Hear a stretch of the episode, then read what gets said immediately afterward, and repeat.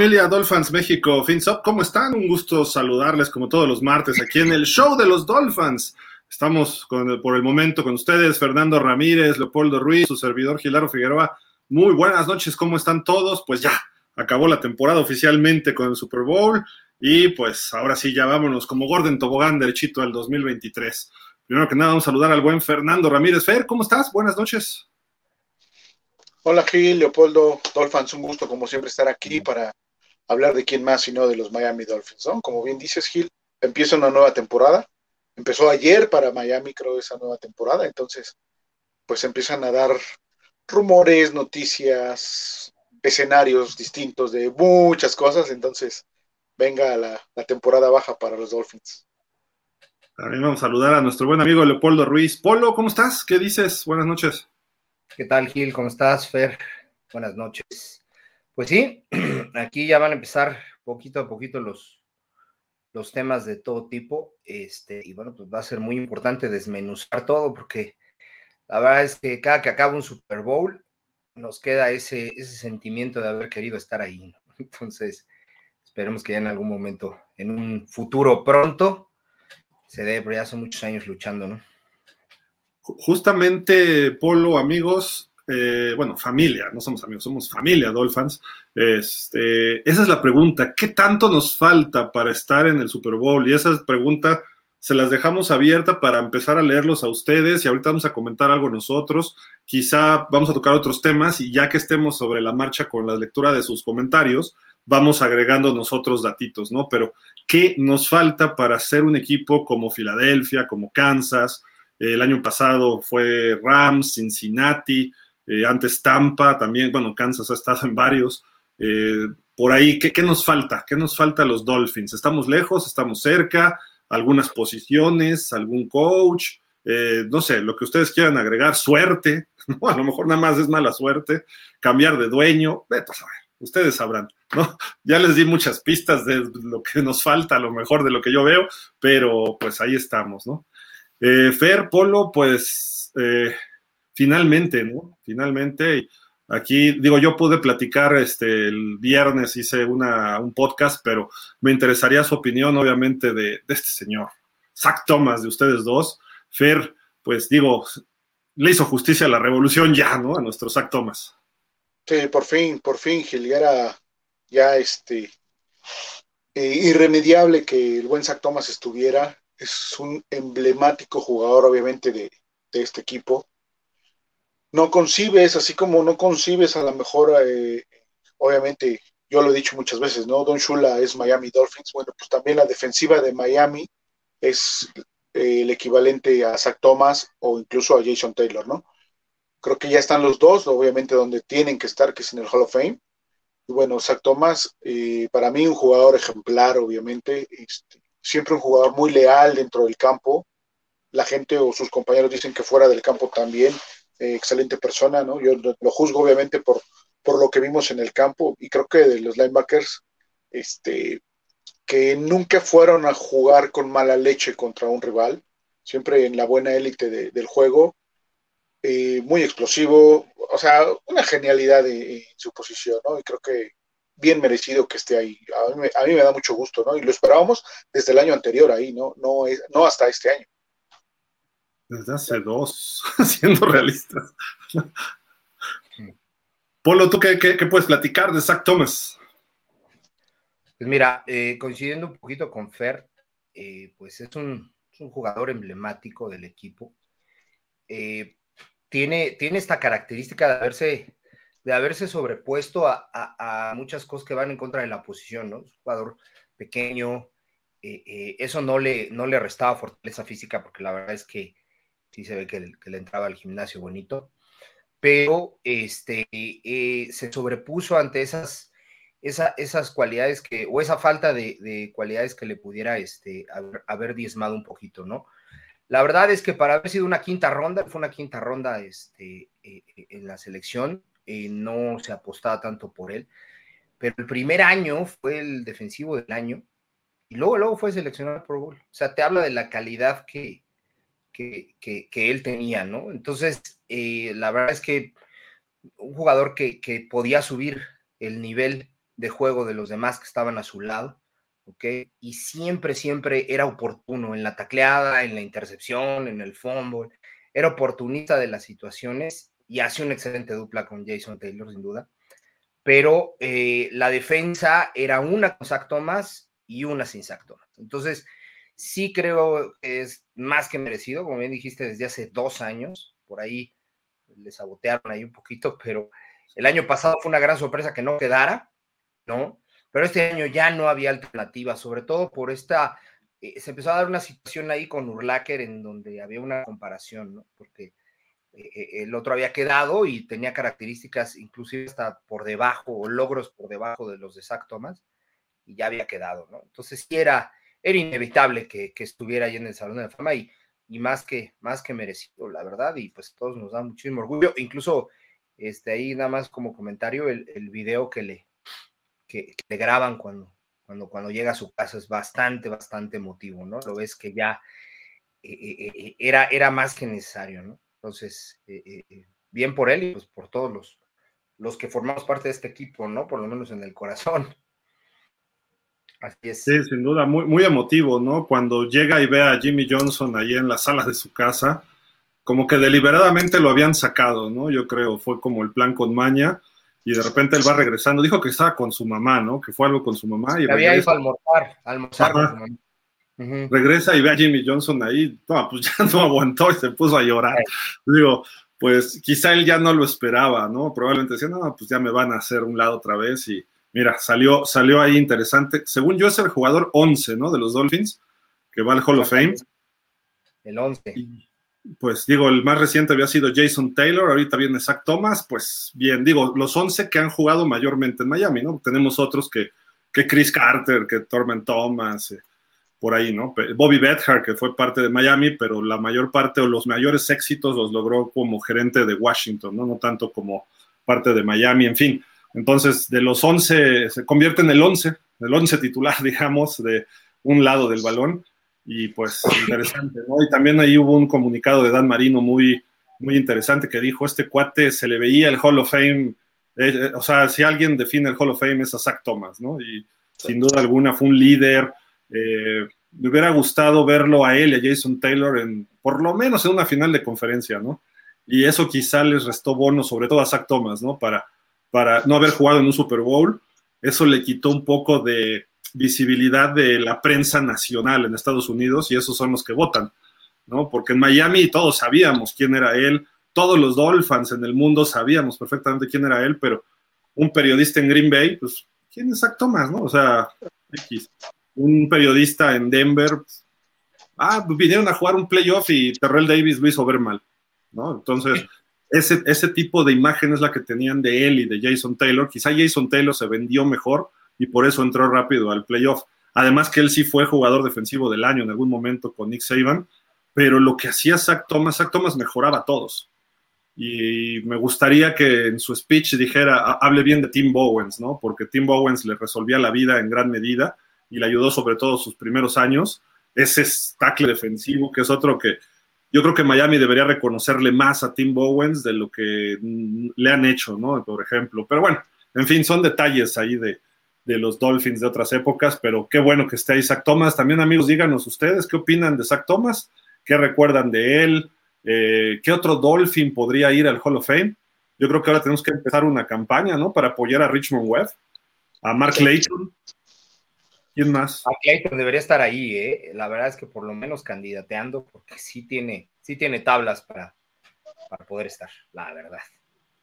¿Quién más ustedes podrían poner ahí entre todos? Quizá varios de los setentas, ¿no? Que también han sido medio este, dejados a un lado, ¿no? Porque, pues como era tan buen equipo en equipo, había uno o dos estrellas, como era Sonka o como era, eh, pues en su momento, Paul Warfield y Bob Greasy. Entonces, Sí, sí, por eso, pero me refiero, hay otros jugadores que sí, claro, ¿no? Pero sí tendrían que ser de, los 70s, 80s y hasta ahí, porque yo creo que el último de los recientes, pues sí eh, sería Zach Thomas, ¿no? Ya para acá y veo muy difícil que alguien más este. No, en este siglo estamos amolados. nada. De renombre, de renombre nadie, ¿eh? Nadie, nadie. Nos tenemos que ir para atrás, exacto. Entonces va a ser todavía más complicado, ¿no? Creo que Cameron Wake. Uh, ok, Cameron Wake, podría ser. no sé, creo que le falta un poco, pero fue un jugadorazo, ¿no? Sí, sí, sí, sí. O sea, sí, después de Jason Taylor sería Cameron Wake, ¿no? En, en la misma posición. Más no sé si le alcance, obviamente, como bien dices, ¿no? Le falta algo, entonces. Pero candidato podría ser, obviamente, ¿no? Pues ahí está, ahí está Sactons. Ajá, la época de Cameron Wake fue, fue muy, muy, de mucha sequía de playoffs, entonces, pues, muchas veces se evalúan con eso. Sí, tenía muy, yo, recuerdo un juego eh, que dio contra Cincinnati en donde provocó un, un safety, hizo ah, un divino y, era, era, tiempo extra, si mal no recuerdo. Sí, sí. Y este, y como esas se las jugaba Cameron Wake, la verdad, y ahí cuando estaba con Dama Kansu, los dos hacían, hacían ahí eh, un colapso muy bueno, pero la sequía de playoffs era mucha. Entonces, a veces evalúan mucho al jugador junto con su época y los logros que tenía en el equipo. Finalmente es un, es un deporte de equipo, como se ha venido mencionando, ¿no? Este, y los logros no son individuales. Por eso ahí como paréntesis, cuando ensalzan tanto a Tom Brady, a mí no, me gusta porque fueron victorias de equipo, no de una persona. Entonces, bueno, eso es ahí el paréntesis, pero la verdad es que sí, este, eh, eh, tuvo mucha sequía Cameron Wake, pero podría ser como defensivo, podría ser ofensivo, no veo a nadie, ¿eh? honestamente no veo a nadie. Ricky Williams.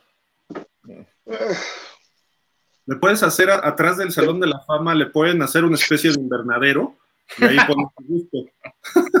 Probablemente, probablemente. No, pero era jugador, pero pues no. ese pequeño detalle creo que es lo que lo que lo dejaría automáticamente fuera, ¿no? Y más, más tiempo en, Miami, obviamente, para dejar su huella positiva, ¿no? En el equipo, pero realmente sí no, ahí sí no. ningún pick así alto, nada, nada, o sea, e, eso es lo, triste, ¿no? Malos coaches, no te puedo decir que malos jugadores porque hubo algunos buenos, pero en general cortos tiempos, ¿no? De esos jugadores buenos fueron lapsos de una temporada, dos temporadas y ya no más, entonces no, no se vuelven así como muy, como un referente ahí dentro del equipo. Y que pintaban bien en su momento, llevaban camino, por ejemplo, Brian Hartline, llevaba su buen caminito, Oron de Gadsden, iban bien, o sea, tenían buenas temporadas, buenos números, buenos logros, pero en el momento en el que a lo mejor tenían que despegar y ya tener momentos gloriosos, el equipo se caía y se los llevaba, los arrastraba, ¿no? Ese es el problema. Ahorita que mencionas a Hardline, y también buenos comentarios que hizo sobre Zach Thomas, ¿no? Él, lo recibe en el equipo y me agradaron los comentarios que hizo, ¿no? como que lo arropó, digamos, ¿no? Digo, por ejemplo, creo que el mejor receptor que hemos tenido, que pasó, aunque fueran 3, 4 años, fue Brandon Marshall. Y el tipo, pues también medio locochón fuera del campo y eso, no, tuvo esa consistencia, le afectaba un poco lo de fuera tenía algunos problemas este, pues, de salud mental que él ha declarado y se ha tratado y ahora está como comentarista, pero talento hubiera sido un Calvin Johnson, hubiera sido un Julio Jones, de ese nivel de jugador alto, fuerte, rápido, con muy buenas manos. Y en Miami tuvo buenos años. Y recién, ayer se retiró Chad Henney y Chad Henney pues le mandaba pases uno tras otro, tras otro, ¿no? Era como que su, su este, así como era Tyreek con, este, digo, Tua con Tyreek, Así estaba Chad Henney. Tú mándale todos al 15. ¿Era el 15 o el 19? no, creo que tenía el 19. 19, ¿verdad? En Miami. Pero bueno, tú mándale todos a este cuate, ¿no? Yo tengo ese jersey de Brandon Marshall, por ahí lo era, muy bueno, pero no había equipo en ese momento, ¿no? Exactamente. Y le afectó, le afectó a Philbin, me parece que estaba con Philbin, ¿no? Llegó Philbin con él. Philbin lo cortó. Sí, bueno, lo cortó porque él quería repartir el balón y él es protagonista. Brandon Marshall es protagonista. Sí, no, no. sé cómo te puedes deshacer de un receptor de ese nivel, pero bueno.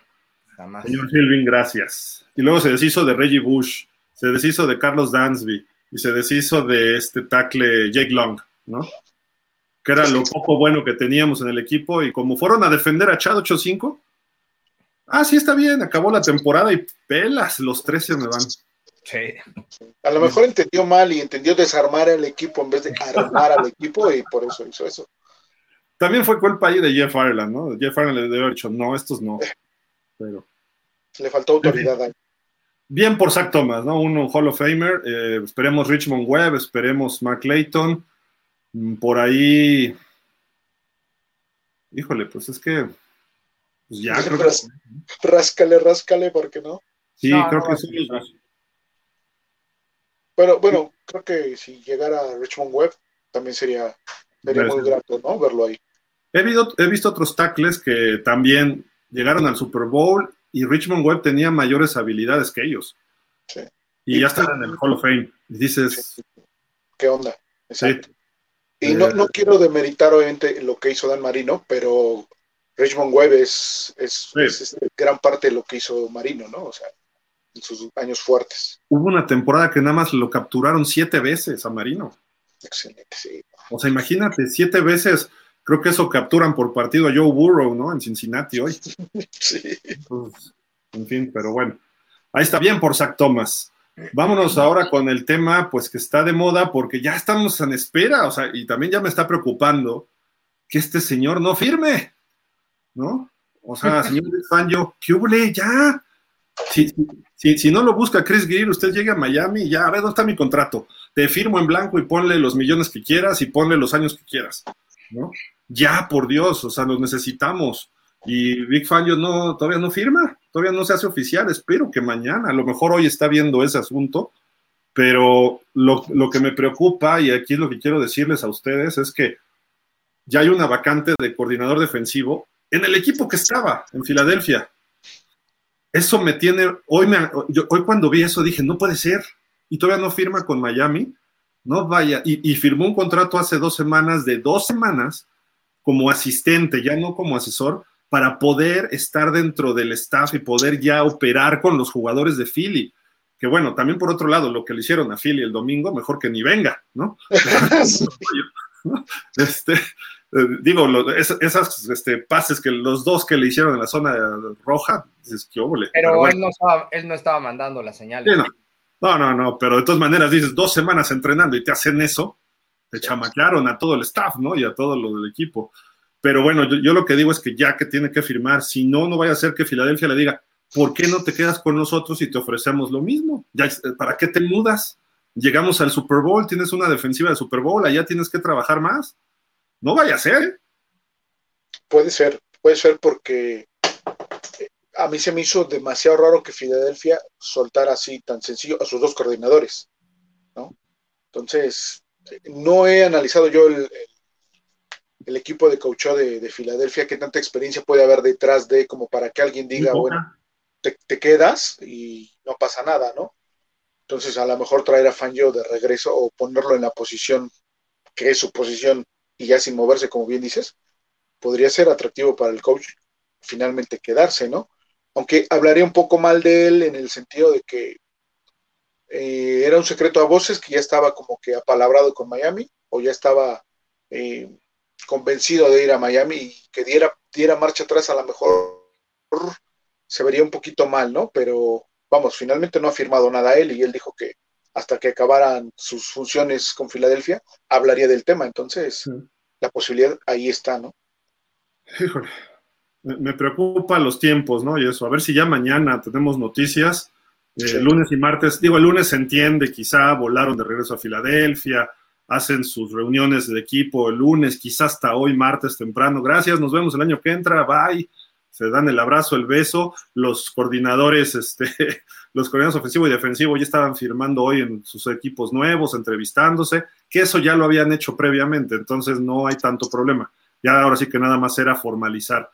Pero el asunto es que Fangio, él no lo había confirmado, ¿eh? según, primero dijo que todavía no había, no había tomado decisión Luego firma 15 días con los Eagles. Luego dicen que ya acabando con Filadelfia, que sí va a estar en Miami. Esto salió la semana pasada. Y ahorita ya van dos días sin nada. O sea, ya. O sea, qué ole. A él no le urge, sinceramente, ¿no? Digo, él con toda la calma del mundo puede llevársela tranquilo, que lo vea su equipo de abogados, el contrato, me gusta, no me gusta, le cambio, le pongo, y probablemente a lo mejor hasta la próxima semana, ¿no? Pero si no se da, pues chamba tiene en Filadelfia, creo, segura, ¿no? si no se da, es otro golpe fuerte para Miami, ¿eh? O sea, ahí sí sería duro. Aunque Miami no ha anunciado nada, pero los medios han filtrado cosas y se dice que va a ser el coordinador mejor pagado, se dice que ya había un acuerdo la semana pasada, entonces, si no se da, prácticamente están diciendo que Fangio se echó para atrás, ¿no? Y eso sí sería, como dices, algo, pues su imagen no se vería muy bien, pero siendo realistas y quitándome esto que dice Miami Dolphins, lo hago a un lado, ¿qué situación prefieres, ¿no? Como coach. Un equipo que ya estuviste un año, por lo menos muy de cerca, viviéndolo, y sabes los jugadores, y de repente dicen, ahora te quedas de coordinador, pues, pues, sí, órale, va.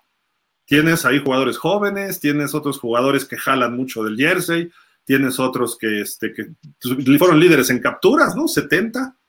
Y tienes veteranos que a lo mejor se van, pero en general tienes un equipo, fue la defensiva 2, ¿no? De la liga, la de los Eagles, la 1 contra el pase. O sea, caes en blandito, ¿no? En Miami no digo que esté mal, pero Filadelfia está mejor. Sí, los dos son atractivos, obviamente, ¿no? Independientemente de que Filadelfia eh, va a tener bajas, obviamente, pero sigue siendo un equipo, una defensiva muy, muy atractiva para quedarse. Entonces, pues ya dependerá, ¿no? A lo mejor que también se lleva con, con los dos head coach y con quién tiene mejor química para trabajar. Creo que eso podría influir. Yo, yo realmente no creo que no vaya, no vaya a firmar con Miami. O sea, sí lo veo yo ya como un hecho. O sea, se está trazando un poquito la situación. Eh, como dice Fer, incluso podría ser hasta la semana que viene. ¿okay? Hay que recordar que ahorita los tiempos eh, son un poquito más calmados para, para todo. Pero la realidad es que él no hubiera permitido o hubiera negado desde el principio o, desde la semana pasada esta situación. Y pues eh, omitió y al omitir pues es es de alguna manera lo está aceptando, ¿no? Yo creo que está ahí terminando de hacer papeleo, a lo mejor está este, eh, recogiendo las cosas de su oficina, pero es un hecho, yo creo que sí va a firmar con Miami, no hay, no hay como mucho para donde hacerse y creo que hay dos atractivos ahí. Yo siempre he creído que la ciudad ofrece mucho para los coaches y los jugadores. La ciudad de Miami es, es, es una ciudad que en todos los sentidos, e inclusive hasta por el tema fiscal, les da esa, esa ventaja que muchos inclusive han, han, peluceado en determinado momento, ¿no? Pero la realidad de las cosas es que eh, pues va a ser el mejor pagado.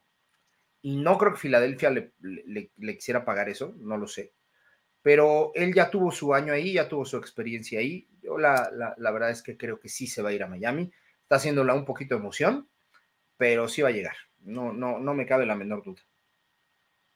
Pues que no le siga porque que se la va a hacer de emoción, pero su abuelita, ¿eh? si sigue en ese plan, ya que diga, sí, sí, ya nada más viajo a Miami en una semana o dos, pero pues ya que se apure, porque si no, o sea, tampoco el equipo está para andarlo esperando, ¿eh? O sea, digo, la NFL, dices que no hay prisa, yo creo que ahorita es cuando más trabajo hay para los coaches, porque viene la planeación de la agencia libre, que es en tres semanas, el 7, no, el 15 de marzo, pero obviamente tienes que llegar a principios de marzo ya sabiendo que qué, qué, qué, es lo que quieres, qué es lo que necesitas.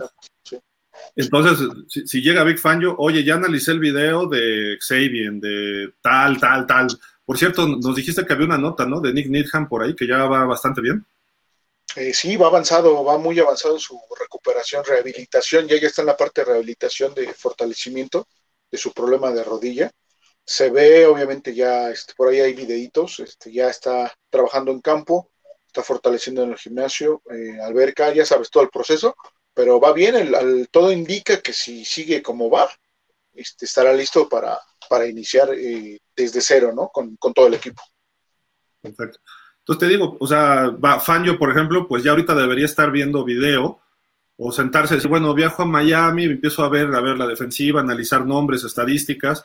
El jueves, viernes me siento a ver video de cada uno, ahí que me presenten highlights de cada jugador, los analizo, eh, a lo mejor entrevistarse con los líderes de la defensa, por lo menos por teléfono, vía Zoom, y decir, ah, ok, entonces, mira, Mike McDaniel, llevo una semana de análisis o dos, creo que nos falta esto, nos falta el otro, ya vi videos de la temporada, lo que yo vi en su tiempo, lo que me han presentado, quiero esto, esto, esto y esto. Y ya McDaniel dirá, sí, estoy de acuerdo, voy con Greer, y Greer lo va a mandar por un tubo, porque ese señor manda lo que se le da la gana, pero este, Sí, bueno, es el rey ahí en Miami, ¿no? El rey del sur de la Florida. A mí me sigue pareciendo increíble que tenga tanto poder. Pero no creo que sea tanto él, es más bien la, falta de carácter del dueño o la falta de interés.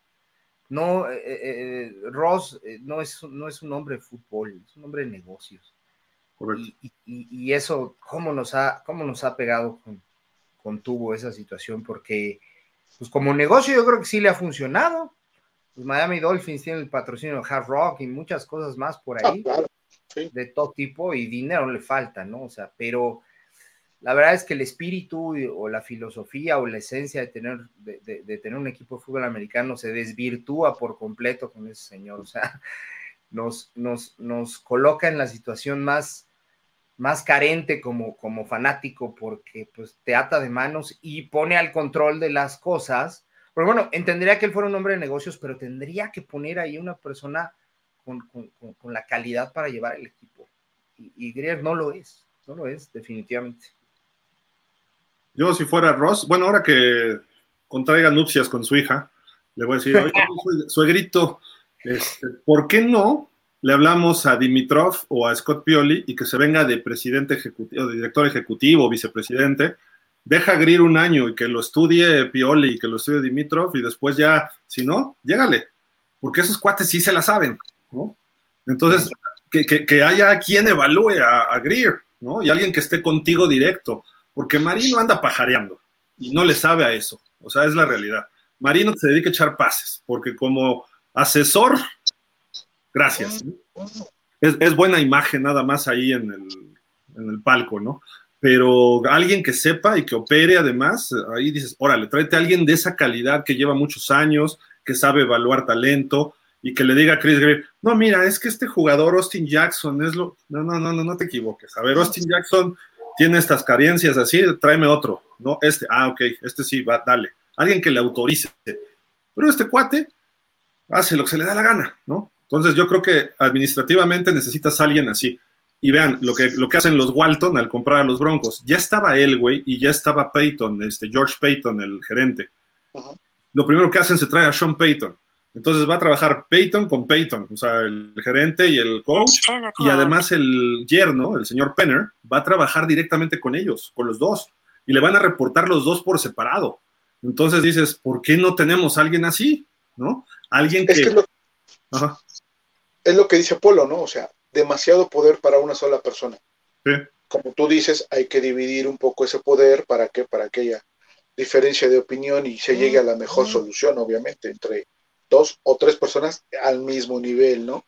Y a lo mejor sí Ross arriba, pero bueno, Ross finalmente ve a Miami, al equipo, perdón, a los Dolphins, como una parte de todo su negocio que tiene ahí en Miami, ¿no? Porque tiene la Fórmula 1, tiene el abierto de tenis, tiene a los Miami Dolphins, entonces deportivamente solo es una parte, aunque es la parte más grande y así lo debería de ver, pero eh, le falta ahí eh, esa parte donde tiene que soltar un poco Grier para que haya equilibrio ni vive ahí, pues, o sea, él vive en Nueva York y viaja ahí de vez en cuando, o sea, ese, es el problema.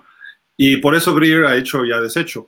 Y el presidente del equipo, Tom Garfinkel, sabe de business, sin duda, pero de fútbol como que no se mete y Chris Greer, no, mira, es que hacemos esto y le pinta todo muy bonito y ahí está, o sea, hay cosas que no están funcionando precisamente por esa posición, pero en fin, ya lo hemos platicado varias veces y justamente creo que es una parte de lo que estamos preguntando qué se necesita para ser campeones como Filadelfia o como Kansas o como Tampa, etcétera, ¿no? Pero bueno, antes de ir a ese tema, pues también ha habido, eh, hoy hay una noticia que ya sabíamos que se iba a dar, que cortan los Raiders a Derek Carr, ¿no? Y pues de repente surgen 10 millones de rumores otra vez, ¿no? De que Derek Carr a Miami, Derek Carr a Miami. La pregunta es, ¿sería lo adecuado Derek Carr en Miami, Fer? Derek en Miami, pero ¿cómo me lo estás vendiendo? ¿Como coreback titular? Como tú lo veas. O sea, ¿cómo, o ¿cómo lo acomodarías en caso de que viniera a Miami? O a lo mejor dices de entrada, no, yo no lo quiero. Bueno, eh, no, a Derek Carr me gusta, es un coreback que, a mí me gusta, que tiene facultades, que es líder, que puede hacer las cosas bien. O sea, si le pones el sistema adecuado, creo que es un coreback que funciona y te mueve una ofensiva rápidamente, ¿no? Tiene la experiencia en general me gusta como coreback. no sé si quepa en el esquema de, de McDaniel, creo que tendría que ajustar algunas cosas ahí el coach, pero, pero en general sí, sí lo veo a lo mejor en Miami. Lo veo con Tua, sí lo veo ahí peleando con él a lo mejor el coreback 1. Tendrías cualquiera de los dos que sea, el, que sea el backup para el próximo año, en el hipotético caso de que estuvieran los dos, que lo veo obviamente complicado, pero en el hipotético caso de que estuvieran los dos, eh, eh, tienes garantía de coreback 2, ¿no? Entonces, este, sí, sí me agradaría verlos, verlos ahí a los dos, ¿no? Si te tienes que deshacer de Tua por traer a Carr, mmm, no sé, creo que no, no, no, me convencería tanto. Carr es el coreback que eh, te puede dar ese gran juego, pero también te puede salir con cada cosita que. te picas los ojos para no verlo manda un pase de 30 yardas a nadie, ¿no? De repente. Sí, pero en general es... Pero bien, bien mandado, a donde no hay nadie, nadie, realmente. Por lo menos no te interceptan, exacto. Pero, pero fíjate que cuando ha estado bien coachado Polo, ha tenido buenos años Derek Carr. En sí. su momento estaba, bueno, Jack del Río no es como tal ofensivo, pero funcionó bien en ese esquema del equipo. Y el año pasado estaba teniendo un temporadón con John Gruden, y bueno, los últimos dos, y le cortan a Gruden porque se tiene que ir por ciertas razones. Sí, claro. Y aún así funcionó el bien con este Rich Bisaccia. Tuvo una buena campaña el año pasado. Este año sí se vino abajo. No sé si es culpa de McDaniels, no sé si es culpa de él. A lo mejor tuvo una regresión, no lo sé. Pero si vemos los números del 2022, está mucho mejor Tua que él. Pero para atrás, pues obviamente Carr ha tenido buenos momentos, ¿no? Sí, hay que tomar en cuenta que, que Derek Carr ha jugado toda su carrera en, en, los Raiders. O sea, no ha conocido eh, eh, más que, bueno, hay los coaches que acabas de mencionar, pero no ha conocido sistemas tan opuestos, tan diferentes. El, el, de McDaniels este año no le, no le vino bien en lo absoluto, pero no ha sido alguien que se haya, que, que haya caído o que en su momento cayera en la franquicia correcta, ¿no?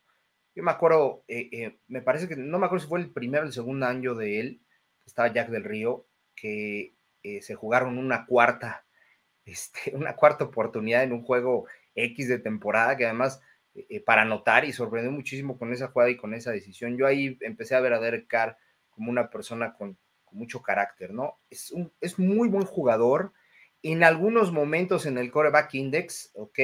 Este, ha estado ahí en, en, de hecho hasta Kurt Warner en algunas ocasiones lo ha evaluado muy bien, ¿ok? Tiene sus, sus grandes, grandes destellos, sus grandes, grandes momentos y se enracha, ¿no? O sea, puede tener seis, siete juegos. El problema es que cuando le ajustan o cuando ya no, no, no, no le encuentra como mucha salida al sistema, se estanca. Ese es el problema que tiene, a mi parecer, Derek Carr. Algo que le ayuda mucho es que se lesiona, pero no tanto, ¿ok? Ha tenido por ahí algún historial, pero no es tan grave, ¿ok? Y como varias veces lo, lo he venido diciendo, la mejor habilidad es la disponibilidad, ¿no? Y eso creo que en el caso de que viniera a Miami, lo tendría por sobre Tua. Tua te va a dar 8 o 9 juegos en la temporada y no más, y Carr te puede jugar los 16, los 17. Si es que está bien cuidado, con un sistema noble, ¿ok? O un sistema que le favorezca, como el que tenemos en Miami. Y creo que sí podría ser un poquito más, eh, eh, podría hacer un poquito más competitivo al equipo, ¿no? Eh, sí, embargo, fundioso, ¿no? Sin, sí, claro. Sin embargo, no creo que sería lo que nos llevara al Super Bowl. No lo creo. Correcto. De, de los agentes libres, bueno, no, a ver, sigue Gil. Hay, hay varios, te iba a poner la gráfica. Si quieres, platícala tú, Fer, platícala. No, no, no, adelante, adelante. Está, está, está. Dale. Bueno, es que eh, estábamos comentando, obviamente, que a las personas que están viendo ustedes en pantalla, Dolphins, pues son los, los posibles corebacks que están como, como agentes libres, ¿no? Ahí incluimos obviamente a Tua porque, bueno, todavía no se tiene una certeza sobre su, su situación de contrato para este año, si se va a aplicar su opción de quinto año o se le va a dar un contrato ya, este, pues más, más grande a, a Tua, ¿no? Pero bueno, Rodgers está en una situación ahí más o menos similar. Eh, Lamar Jackson no quiere firmar con, con los Ravens. Lamar Jackson quiere más dinero.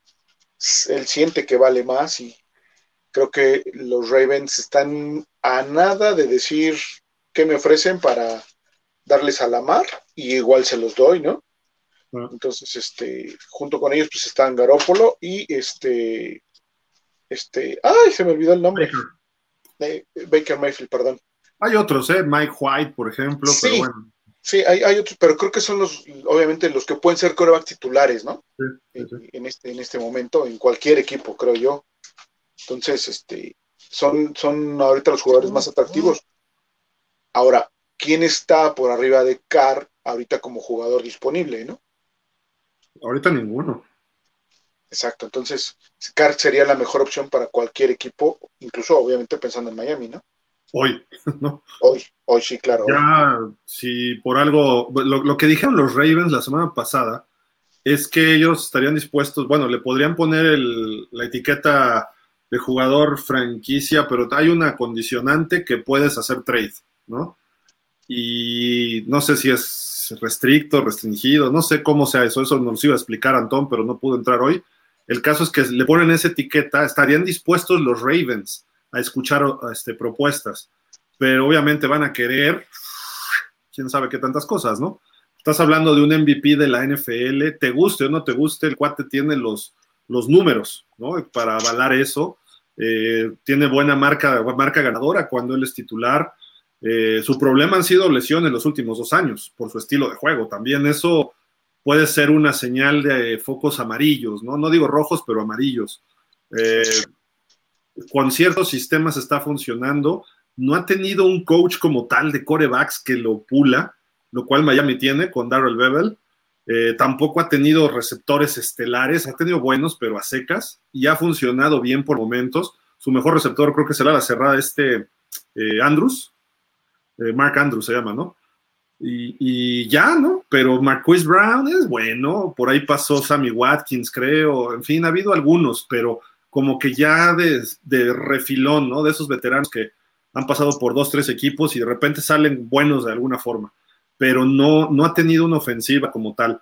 ¿Cómo encajaría en Miami Lamar Jackson? Sería interesante, ¿no? Este, también te pregunto a ti, Polo, porque el sistema entre play action RPO que puede manejar McDaniel con, con este, perdón, con Lamar Jackson sería sería muy atractivo y teniendo esos receptores, porque el brazo tiene, medio loco, pero tiene brazo. Hay que, hay que pulirle algunas cosas, ¿no? A Lamar. Pero imagínate con Bevel trabajando con él en el juego aéreo y lo que puede ofrecer con un Monster si lo recontratas o un, este, ¿cómo se llama este cuate? Wilson también. Puede ser atractivo y con los receptores que hay, ¿no? Sí, mira, creo que podrías tener lo mejor de ambos mundos. Lamar Jackson es un quarterback que ha ido afinando un poquito su brazo. Eh, eh, creo que los dos últimos años eh, su nivel de recepciones ha mejorado y yo lo veo un poquito más, más fino que, que los primeros años, ¿no? Los primeros dos, por lo menos. Entonces tendrías lo mejor de ambos mundos porque no te tendrías que cuadrar a, a un solo estilo de juego. El sistema que tiene San Francisco, que es el nuestro, es noble con los corebacks, que les ofrece varias opciones de lectura, pero generalmente las primeras están libres cuando son bien ejecutadas. Entonces, en este caso, Lamar Jackson te podría dar o esa opción que es propia del sistema o de la naturaleza del sistema de McDaniel, pero también te puede dar lo que, lo que las read options, ¿ok? O una jugada que se llama stretch, que es muy común en donde el coreback hace una lectura eh, eh, muy profunda con el corredor y le suelta el balón eh, ya muy avanzado el, proceso o, se lo quita, ¿no? Que es lo que suele hacer mucho él, ¿no? Entonces, creo que embonaría, a mi parecer, en Miami de una manera idónea, o sea, este sería, Aaron Rodgers tendría dos rayetas arriba de él por el talento, pero creo que este sería el jugador que sí podría tener a Miami en una situación de equipo contendiente y con un buen sistema defensivo y fortuna, nos mete al Super Bowl. Eso es lo que yo creo. Es mejor que Justin Field, perdón, que Jalen Hurts, que vimos el domingo que dio un juegazo el tipo, ¿no? Por aire, por tierra. Es una buena pregunta, Gil. Es una buena pregunta. Creo que sí podrías decir que es un poquito mejor porque es más veterano, o sea, está un poquito más curtido, pero Jalen Hurts dio unos destellos y para mí fue el MVP, a mi parecer, nada más que pues, obviamente perdió, pero eh, eh, es frío, ejecuta muy bien. Jalen Hurts tiene, tiene muy buenas tablas. Sí creo que en este momento Lamar podría ser mejor un poquito por la experiencia que tiene, pero Jalen Hurts en un par de años ya lo superó, si es que Lamar no da el despegón, el trampolinazo bien, ¿no? Pero ahí dirían los Tua Lovers. Jalen Hurts lo tenía en la banca Tua, ¿no? Pero eso fue por el coach, digo, Nick lo, lo, lo, mandó hasta fuera del equipo. Si alguien tiene un criterio un poquito extraño es Nick Saban. Ah, bueno. Finalmente ganó. criterio, punto. Finalmente ganó el juego, que era el objetivo. Pero este, vaya, final fue, fue el factor sorpresa. Pero Jalen Hurts pidió su, su, cambio a, Oklahoma porque él sabía que tenía las, las cualidades para ser, para ser titular, ¿no? Y hasta creo que se debió de haber sentido ofendido en ese momento de, de haber sido banqueado, pero no estaba en su día. O sea, también hay que ser honestos, ¿no? No estaba en su día. Pero él era el titular y estuvieron alternando así. Brian Dable era el asistente de Alabama esa temporada y en la final no le funcionó a Hertz y dijo, pues vamos con Tua y Tua respondió con 13 puntos, algo así, eh, al final y sacan el partido. El problema fue después, que Hertz a lo mejor se vino tan abajo, decepcionó que no pudo eh, hacer las cosas bien y le dieron la titularidad a Tua y dijo, ¿saben qué? Quiero mi transfer y se fue a Oklahoma. ¿Y qué hizo ahí? Fue finalista del Heisman y se cayó a una segunda ronda en el draft, detrás de Tua, detrás de Herbert y todos estos cuates, y Burrow también, y hasta Jordan Love, ¿no? Y en su segundo año como titular, ya está en el Super Bowl y dio un partidazo que creo que rompió récords por yardas por tierra que tenía Steve McNair, tiró más de 300 yardas, completó pases largos, de, de, repente sí como que se le cerró el mundo en el tercer cuarto, pero al final hizo una ofensiva espectacular, hacen el scrum de rugby muy bonito, ahí todos. Con él, es un coreback fuerte, ágil, móvil, pero personalmente yo no lo veo que lance tan bien como, lanza mejor Lamar Jackson. Eh, no sé si porque estaba medio lesionado del hombro, ¿no? Este, de Hertz. Pero Lamar Jackson cuando se afina es, es brillante, ¿eh? o sea, pone unos pases que dices cómo le hizo este cuate y sobre la marcha, en la bolsa, eh, puede lanzar de 60, 70 yardas. Lo vimos un partido, el primero de Brian Flores, que le puso un pasesazo como de 70 yardas a uno de sus receptores y lo hizo dos, tres veces. Entonces creo que Lamar Jackson yo sí lo veo un poco mejor, Fer, tú, no sé tú que, que, que Hertz, a lo mejor Hertz, como dice Polo, en dos, tres años lo rebase, ¿no? Pero si le das el coacheo adecuado a, a Lamar. Puede ser, ¿no? Puede ser que, que despunte lo que le falta. Personalmente me gusta más Hortz, Jalen Hortz me gusta más. Y la ventaja que yo le veo a Lamar sobre, sobre Jalen es precisamente el pase rolado. Es más preciso rolando, rolando Lamar Jackson que, que Jalen, ¿no? Entonces, ese sería, creo yo, ahorita la ventaja a lo mejor que tiene Lamar sobre él. Y como dice Polo, ¿no? La experiencia, obviamente, el tener más años en la liga, pues te da siempre ese plus. Pero el detalle con eso es que precisamente como Ravens va a querer todo, no tenemos todo para traer a, precisamente a Lamar Jackson, ¿no? Entonces, sí lo veo algo bastante lejano tener a Lamar Jackson en Miami. Hoy salió por ahí alguien diciendo de que un trade Tua por Lamar pudiera ser interesante y atractivo para los dos equipos. Eh, y además, obviamente, Miami tiene que agregar ahí algo más, ¿no? Pero probablemente picks de draft. La pregunta es, si tú vas por Lamar con todo, ¿Te deshaces de tus picks de primera ronda los próximos dos años y quizá algunos de segunda? ¿O, o, o no, o no es para tanto? Es la pregunta ¿no? que les hago. voy contigo, Fer, primera hora. Híjole, para mí creo que sería demasiado, demasiado capital. O sea, ¿tú quedarías por la mar si fueras Greer? Yo quedaría por la mar. Y en el hipotético caso, pues tienes que dar a Tua si quieres te doy a Gesicki. Pero Gesicki ya está fuera, ¿eh? Ya sé que muchos me van. Bueno, sí, aparte, ¿verdad? Tienes razón, no, no te puedo dar a Gesicki. Ya no tengo a Gesicki, entonces. Algo que lo tagues, ¿no? También. Podría ser a lo mejor el movimiento, ¿no? Le, hago eso y este y, y, se lo doy a. Pero te, te, te, va a decir Baltimore, tengo a Andrews, a mí no me interesa Gesicki. Probablemente sí, porque tener dos, dos de ese muy buen calibre eh, puede ser atractivo para Harry puede ser Hart. Ah, bueno, no, pues es que no. Ahí sí. no, no, no. no, Tampoco es para tanto, ¿verdad? Porque, porque siento que Lamar sí es muy buen coreback o es un buen coreback, pero tampoco lo vamos a poner en, en las nubes porque le ha quedado mal a los Ravens ya en varias ocasiones. Entonces, no sé, creo que no. Yo creo, yo, yo, yo no, no doy tanto capital por él, ¿eh? O sea, darías que tú hay dos picks, uno de primera y uno de tercera, algo así. Tú hay dos picks y probablemente otro jugador. Pero jugador de media tabla. Medio pelo, sí, medio, medio, medio cachete, ¿no? Porque no, no te voy a dar a mis joyas, o sea, no, no te voy a dar ninguno por la mar. Yo. Ok. ¿Tú, Polo? Pues bueno, primero tendrá que tomar la decisión qué, qué voy a hacer con Lamar en el sentido, o más bien, qué pretendo con, con, Lamar Jackson. Si voy a meterle toda la carne al asador y mi apuesta va a ser similar a la que, a la que hicieron los Rams con Stafford, con Beckham, con todos los jugadores que en ese momento hicieron hace dos años eh, y que hipotecaron hasta cierto punto eh, eh, algo de los Rams. Y si mi objetivo es contra viento y marea llegar al Super Bowl, yo les daba a Tua y a Waddle, sin duda. ¿Ok? O porque tengo a Tyreek Hill y porque puedo tratar de encontrar otro receptor de ese nivel. O la otra, no te doy ni a Tua ni a Waddle, pongo a competir a, a, este, a la mar con Tua y te doy a Christian Wilkins, que lo van a aceptar muy bien los Ravens. Nos va a doler, pero creo que al equipo le viene mejor un coreback elite que en este momento, antes de que el equipo se le haga viejo, en lugar de un tackle elite, como lo es Crystal Wilkins, sin duda lo es, ¿ok? Y no digo que sea 100% sustituible, pero con un sistema bien ejecutado por Fangio lo puedes eh, eh, compensar un poquito la pérdida de Wilkins. No te deshaces de tu coreback que te puede salir de backup y no te deshaces de Waddle.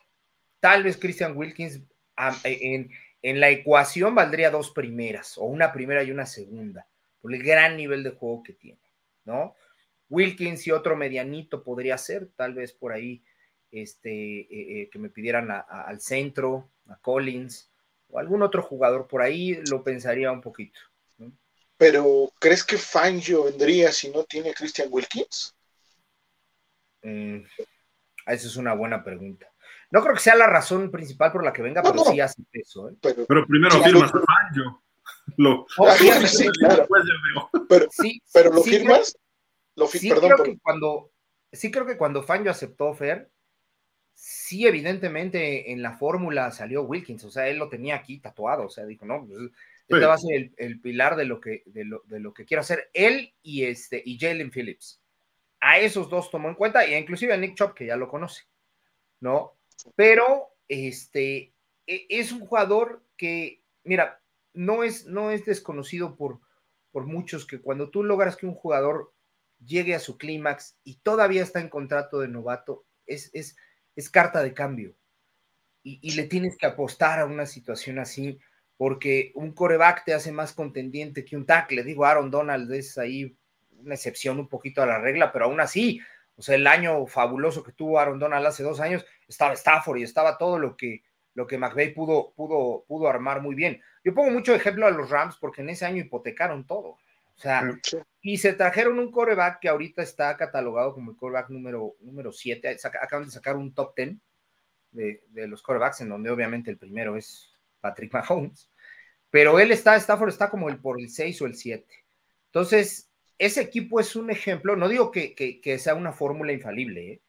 Es un ejemplo de que se pusieron en la mente el Super Bowl y le metieron todo. Entonces, por eso, en respuesta a la, a la, a la pregunta, o como lo menciona Gil, para que yo pudiera decidirme por la mar, si estuviera en mis manos, claro está, tendría que ver qué es lo que quiero con la mar, ¿ok? Hacia dónde quiero llevar. Si lo que quiero es ya, es mi momento, es mi año 2023, es la temporada de los Dolphins, les doy a Christian Wilkins, sin duda, alguna otra, por ejemplo, podría ser Christian Wilkins, otro jugador y un pick por ahí de segunda ronda, y te apuesto que lo sueltan, ¿eh? Sin duda. Habla, hablando de Lamar, y de Derek Carr, que son los que hemos tocado ahorita, yo creo que no somos contendientes de inmediato, con ninguno de los dos.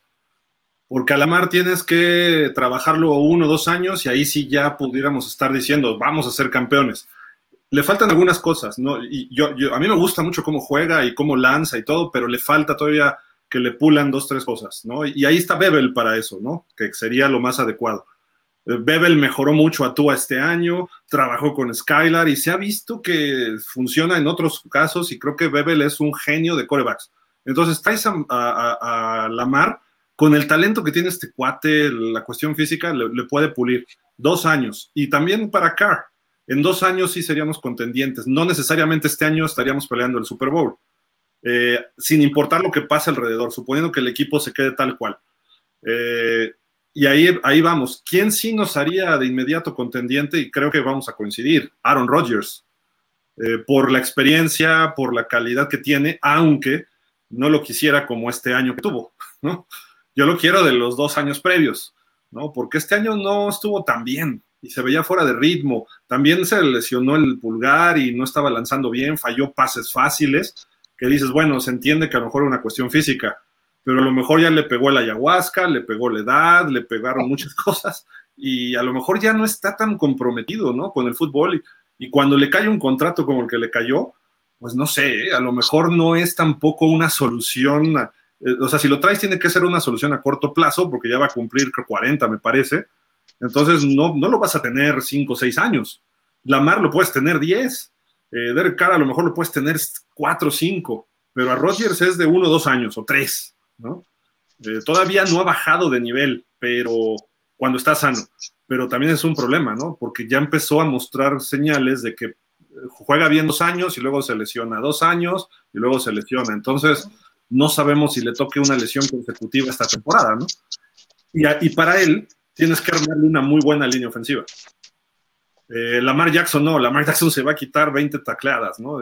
Detrás de la línea va a correr y va a tener en jaque linebackers no van a saber qué hacer, como nos lo hizo este año él, ¿no? También. Entonces, para compensar un poco las fallas de la ofensiva, creo que es Lamar Jackson el adecuado, pero no significa que nos lleve al Super Bowl.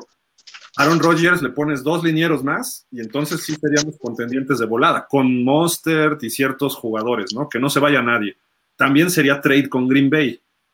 ¿Y Green Bay va a querer a Tua? No, no creo.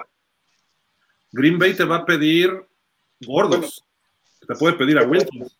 Pero también como que Green Bay ya no está muy convencido de Jordan Love, ¿eh? O sea, ya creo que está volteando los ojos hacia armar un proyecto distinto sin que esté Jordan Love. Entonces podría ser a lo mejor atractivo.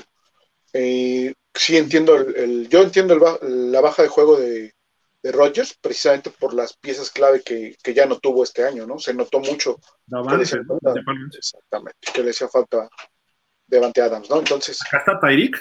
Eh, exactamente, acá tienes a Tyreek, ¿no? Entonces podría ser atractivo para, para Rodgers venir a jugar a Miami. Entonces, podría ser a lo mejor, pero eh, repito, o sea, creo que el capital que están o que van a pretender tanto Raiders como Ravens y los Packers va a sobrepasar lo que Miami esté dispuesto a dar, eh, porque a lo mejor pierdes un poco del proyecto que ya, ya tienes armado aquí en, el, en, en Miami, ¿no? Entonces, ahí tendría que evaluar este costo-beneficio el coach McDaniel, que va a bueno, ser el principal. Raiders ya es agente libre de Carr. Ok, sí, Raiders ya no. no Pero nosotros ya no costaría, no, ya no costaría nada. O sea, sí, él, exacto. Bueno, su, costaría lo de su contrato, pero sí, su contrato y ya, ¿no? Su decisión. No costaría ni picks ni trade. Por eso, eso lo hace atractivo. Candidato. Pero a él lo veo precisamente en, en otro equipo que, que, necesita un coreback uno con, con, urgencia, ¿no? O sea, háblese de, no sé, de los Jets, este. Nuevo Orleans es el que está cerca de él. Tennessee se habla de que también lo quiere. Tennessee. Y hay otro cuarto equipo, no recuerdo ahorita cuál es.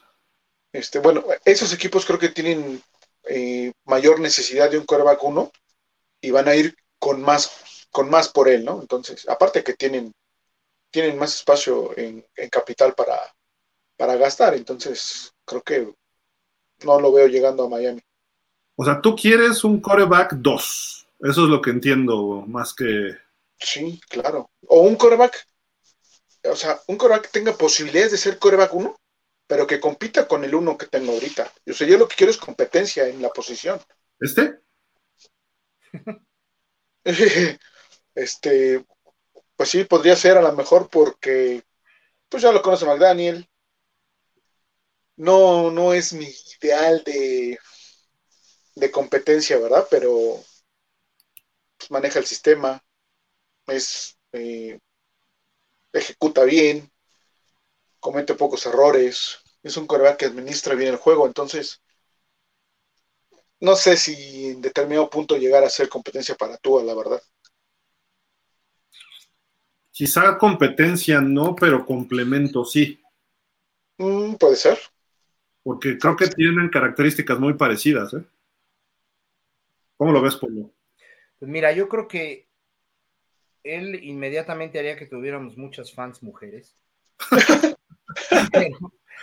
este, pero la realidad de las cosas es que eh, yo creo que sería eh, quedarte, quedarte con lo mismo. ¿A qué quiero llegar?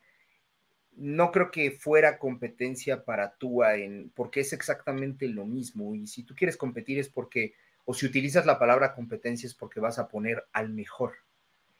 Y si yo fría, fríamente pongo a Tua y a, a Garópolo, para mí son, si no una calca, sí muy similares. Entonces no estaría yo trayendo a alguien que realmente eleve el nivel de juego del otro, porque esa es la idea de la competencia, ¿no? Que, que, uno saque lo mejor. ¿Y este muchacho? aquí el cocinero Campomayo, este, pues, pues es, es, alguien que en su inicio lo hizo muy bien, la verdad es que y, fue una primera selección, este, global incluso, este, pero creo que los Browns lo, no sé si le pusieron ahí un, tatuaje que lo, que lo mermó de por vida, no, no creo que haya sido eh, lo mejor que haya caído en ese equipo. Me parece que tiene talento, ya está un poquito eh, eh, estigmatizado por su forma un poquito, perdón, este, reckless, como se dice en inglés, de, de jugar, ¿ok? Irreverente, ¿no? Quizá. ajá, arriesgado, irreverente, ¿no? Pero hay dos formas de jugar reckless. Reckless con talento, como el que tiene Aaron Rodgers. Aaron Rodgers lo ves jugar con esa eh, eh, arrogancia e irreverencia, como bien acabas de mencionar, y, el, y nueve de cada diez le salen. Y él quiere hacer algo similar de repente, pero no lo logra. Entonces, yo creo que en el caso de Garópolo y de, y de Campomayo, no creo que de alguna manera le pusieran competencia a Tua. En ese caso, yo me quedo con Tua. Sin duda. A lo mejor podría ser Mayfield eh, lo, que, lo que está haciendo en Rams o lo que hizo en Rams ahora que se lesionó Stafford, ¿no? Si en determinado momento, caso hipotético, se lesiona Tua, te puede, te puede entrar a hacer la chamba, ¿no? Y lo va a hacer, lo va a hacer cualquiera, de ellos, cualquiera de ellos sería mejor. Yo en la mañana escuché que también contemplaban a Trubisky, ese sí, no, pero ni de broma. Ni de Trubisky sería buen backup. Sí, Mr. Trubisky es backup, eh, eh, eh, lo trae aquí en la frente, la, la, ve ahí tatuada, ¿no? No tengo duda de ello. Pero, y, no sería mala opción como backup. sería el mejor backup que tenemos de la era de Tua, ¿no? Pero fíjate, es, te traes a Mitch Trubisky y le apuestas a todo con Tua. Ahí sí, si esa es la fórmula y, ese, y te casas con eso en el 2023, va, no te deshaces de nadie, este, te traes a, eh, bueno, haces tu sistema con Fanjo, eh, te haces lo mejor que puedas en el draft, haces uno que otro trade para reforzar la línea y vámonos con Tua para todo y con Trubisky de, de, en la banca, ¿no? Y listo. Yo, yo creería que, este Fer, que si Baker Mayfield llegara a Miami, eventualmente le quita la chamba titular a, Tua. no, no creo de primera instancia, pero ya que empiece a trabajar con Bebel, le ganaría la chamba a lo mejor a media temporada o a la lesión de Tua empieza jugando mal y de repente se va a enrachar, porque ahí hay buen coacheo de coreback. Y lo que necesita este muchacho es alguien que lo coachee, porque talento tiene, no es tampoco así el más talentoso, pero tiene talento. Entonces, imagínate, lo que hizo Stefanski un año con Cleveland funcionó con él. Y aparte le dieron juego terrestre y todavía lo potenciaron más. Y en los Rams jugó uno o dos partidos y uno con Raiders que vino de atrás. ¿Y con quién? Con Sean McVay. ¿Y qué es lo que necesita? También es toque fino ahí nada más. ¿Sabes yo que siento también? Bueno, no sé, difiero ahí un poquito. Él sí necesita de un juego terrestre sólido para poder este, eh, dar ese do de pecho que, queremos que dé, ¿no? En determinado momento. Porque si no tiene el respaldo, vamos a, vamos a suponer, tiene el, juego terrestre que tuvo Miami esta temporada, no lo veo a Mayfield haciendo este, buena chamba. ¿eh? Creo que se le complicaría. De acuerdo. Pues ahí están varias opciones, ¿no? Que vamos a ver qué se decide. Eh, Tua estuvo en el Super Bowl y tuvo varias entrevistas. Ahí lo estaba patrocinando Subway y estaba haciendo ahí sus, sus promociones y todo. Y eh, interesante eso. Pero lo, importante fue lo que dijo en FanDuel. Eh, unas, pues hacen como apuestas, como casa de apuestas. Tenían un estudio y lo entrevistan ahí Nate Burleson y esta chica Kay Adams.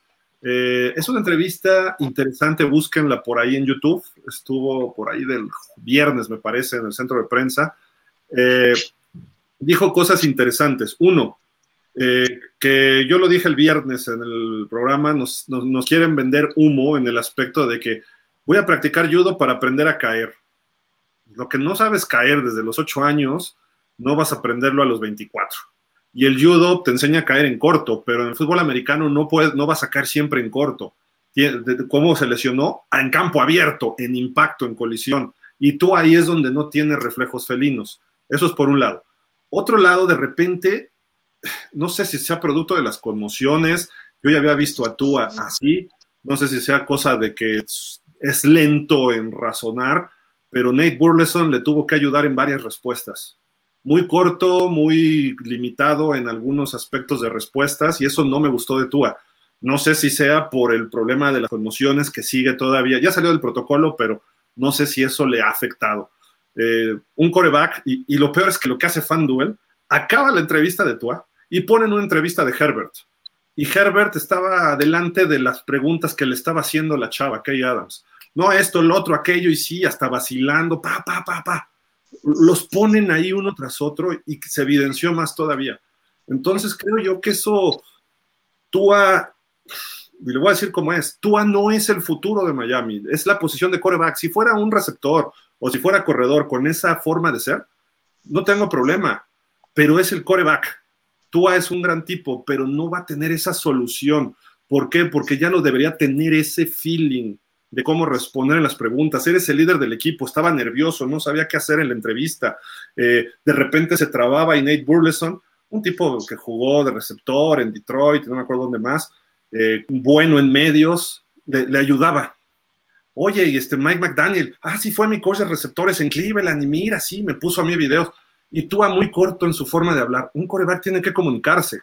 Un coreback tiene que llegarle a la gente, tiene que llegarle a todos. Y de repente ponen los videos de cuando lanzó los pases largos, los seis touchdowns contra Baltimore, no se acordaba, no se acordaba de cosas ahí. Le preguntaron, oye, esta jugada, uh, sí, dicen que no lanzó largo. O sea, se fue luego, luego a lo que le afecta.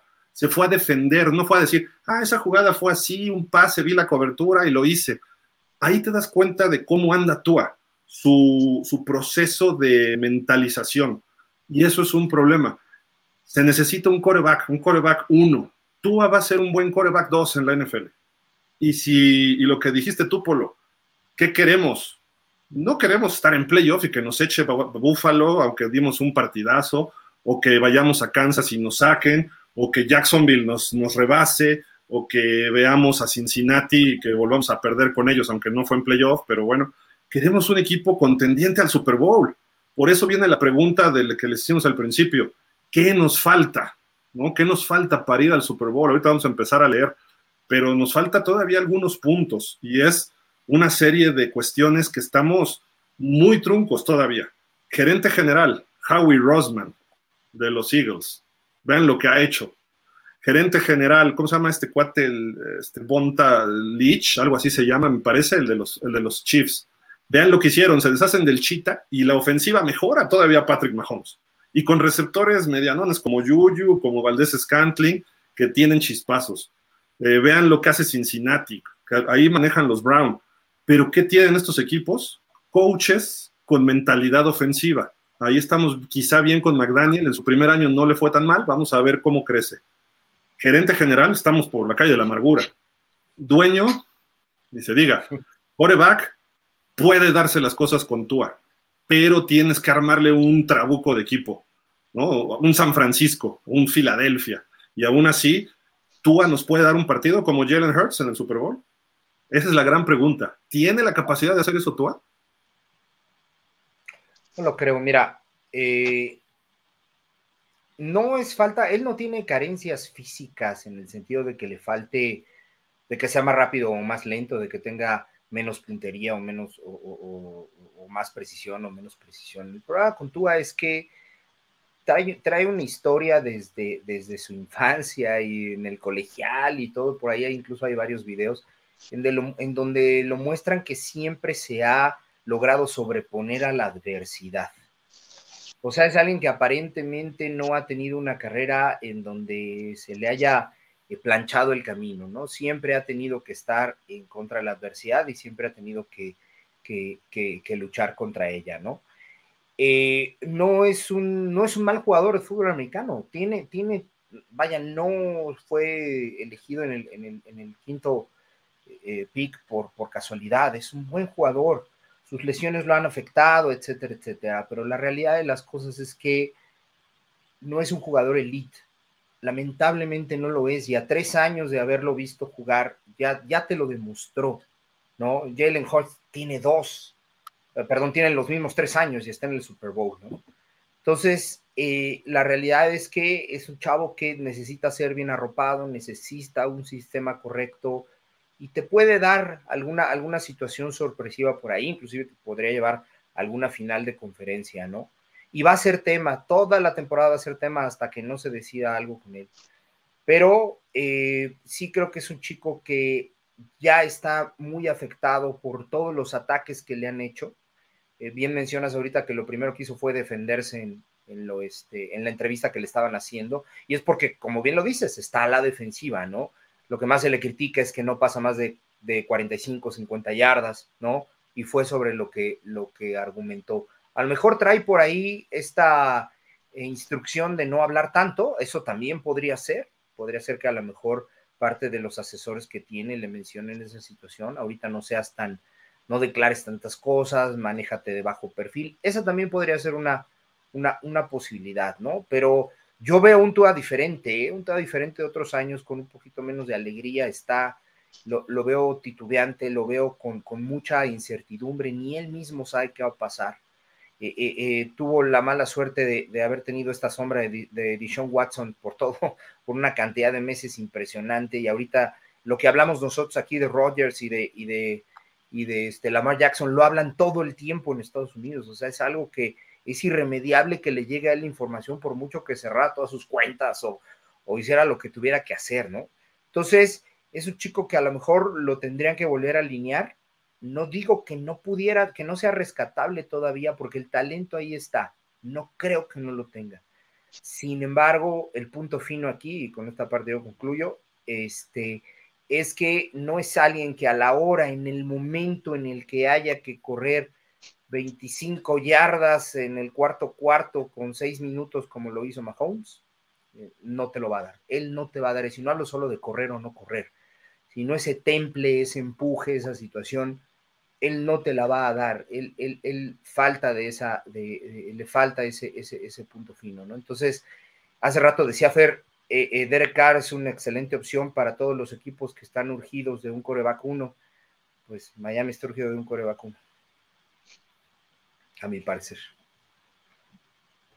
Pues ahí está la, situación, Fer, ¿no quieres, quieres comentar algo de lo de Tua? Sí, este, bueno, yo veo eh, el otro aspecto. Tú acaba de cambiar de agentes. Además. La exposición en medios era eh, irremediable e inevitable. ¿Por qué? Porque tenían que verlo y tenían que verlo eh, bien o sano, por así decirlo, interactuando con la gente, que, porque él, después de su conmoción, no declaró absolutamente nada. No hubo una sola declaración de Tua, ¿no? por manejo de su gente o por lo que querramos, pero no se manejó absolutamente nada, no se dijo cómo se manejó su protocolo de conmoción. Ahora ya sabemos que el protocolo de conmoción empezó eh, hasta que terminó la participación de Miami en los playoffs. Quiere decir que después del juego de Buffalo empezó su protocolo de conmoción. Lo demás, el tiempo previo a fue descanso para él. Yo veo un tubo mesurado. Sí, sí lo vi este, eh, corto en respuestas y fastidiado de otras respuestas porque estuvo dos días estuvo expuesto a medios y fue la misma pregunta y la misma pregunta y la misma pregunta entonces creo que ya estaba un poco eh, harto de que le preguntaran de las conmociones, cómo estás, estás bien, no estás bien. Y hubo una pregunta que sí me pareció de muy mal gusto, la de si tú te hubieses muerto en el campo, tu familia hubiera demandado a los Miami Dolphins. Digo, por favor. Entonces, dices, de plano ahí se paró y se fue, o sea, era un podcast, pero bueno. Este, es un ataque, ¿eh? Creo que toda esa situación, Sí, sí, sí, exacto. Entonces, toda esa situación, su, nueva gente o la gente que lo está manejando, sí, te vas a exponer o te vas a, te vas a mostrar, pero tienes que ser mesurado. Vamos a ver qué contestamos. Tenemos que ser muy pensantes en qué contestar, precisamente para no dar pie a que se haya, que, que se den más especulaciones en relación a, a, su posición dentro del equipo, ¿no? El equipo lo ha respaldado, han dicho, él es nuestro coreback, con él vamos el 2023, y creo que hasta cierto punto yo lo veo eh, lógico cómo lo están manejando, ¿no? Sí se puede prestar a como tú dices, ¿no? A lo mejor lo ves lento o que no quiere contestar o que le tienen que ayudar, pero pienso yo que por cómo es Tua, está analizando, está pensando qué va a contestar para no cometer un error que creo yo su gente le ha dicho, vas hasta aquí y no más, ¿no? Hasta que empiece la temporada empezaremos otra vez a, a, hablar y creo que de cierta forma a mí me parece eh, lo lógico, lo bueno, siempre y cuando no empiecen a salir demasiados más rumores sobre que lo vayan a tradear o que va a llegar otro coreback, cosas así, entonces tendrá que salir o tendrá que decirle a su gente, vamos a salir y vamos a dar un golpe de autoridad, ¿no? Entonces, se está notando el cambio del manejo que está teniendo eh, Tua, a mí me parece bien, entonces, este, vamos a ver qué, qué pasa en estas próximas, por lo menos tres semanas, y nos daremos una idea un poquito más, más real, ¿no? Dijiste algo del protocolo y eso es, está, otra vez entramos en muchas contradicciones. Acuérdense que el lunes, después del juego de Green Bay, que fue Navidad, eh, dijeron que entró en protocolo. eso se dijo en su momento y resulta que no estaba en protocolo, entonces ¿por qué se perdió los juegos restantes? ¿Y por qué entró hasta después de que perdimos con Búfalo? No, sí estaba en el protocolo, obviamente, de conmoción, pero él no iba a avanzar en, los cinco pasos del protocolo de conmoción. Ahí le dijeron, tú... Pero, lo que tú dijiste yo también lo leí de que no, temporada, no vas después de que quedó eliminado Miami. Lo que, exactamente, perdón que interrumpa, lo que yo leí es algo similar a lo que dice Gil y fue una declaración que él dio.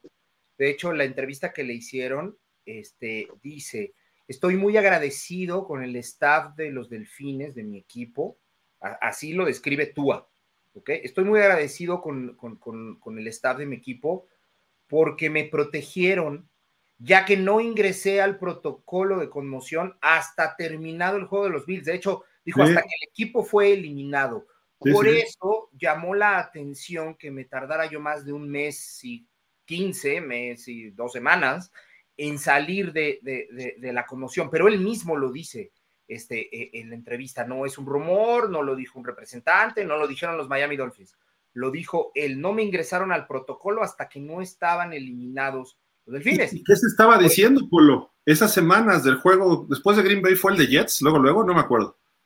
No, hubo otros. No, eh, hubo un intermedio de los Pats. De los Pats. El de los Pats, que también. Esa semana, tú estás en protocolo. No, no estaba en protocolo. Y no estaba. El equipo dijo: te sientes mal, te meto a la congeladora, me dejo ahí un ratito, ok, ya después veo, y ya si seguimos avanzando en playoffs, ya veo que. Pero la realidad es que ni aunque hubiéramos avanzado en playoffs, si nosotros le hubiéramos ganado a Buffalo, hubiéramos jugado con Skylar Thompson. Claro. Eh, eh, eh, el siguiente juego, sin pero, pero a lo que voy es, venimos a un problema más de fondo. O sea, ok, tú, ah, qué bueno que ya esté recuperándose y ojalá esté bien para la temporada que entra. Pero ¿qué se dijo? O sea, viene una contradicción de que yo no estaba en protocolo. No es que nos habían dicho, y te acuerdas que lo analizamos Fer, en un programa, que está en el nivel 3 y de ahí no está pasando. Ahí se quedó.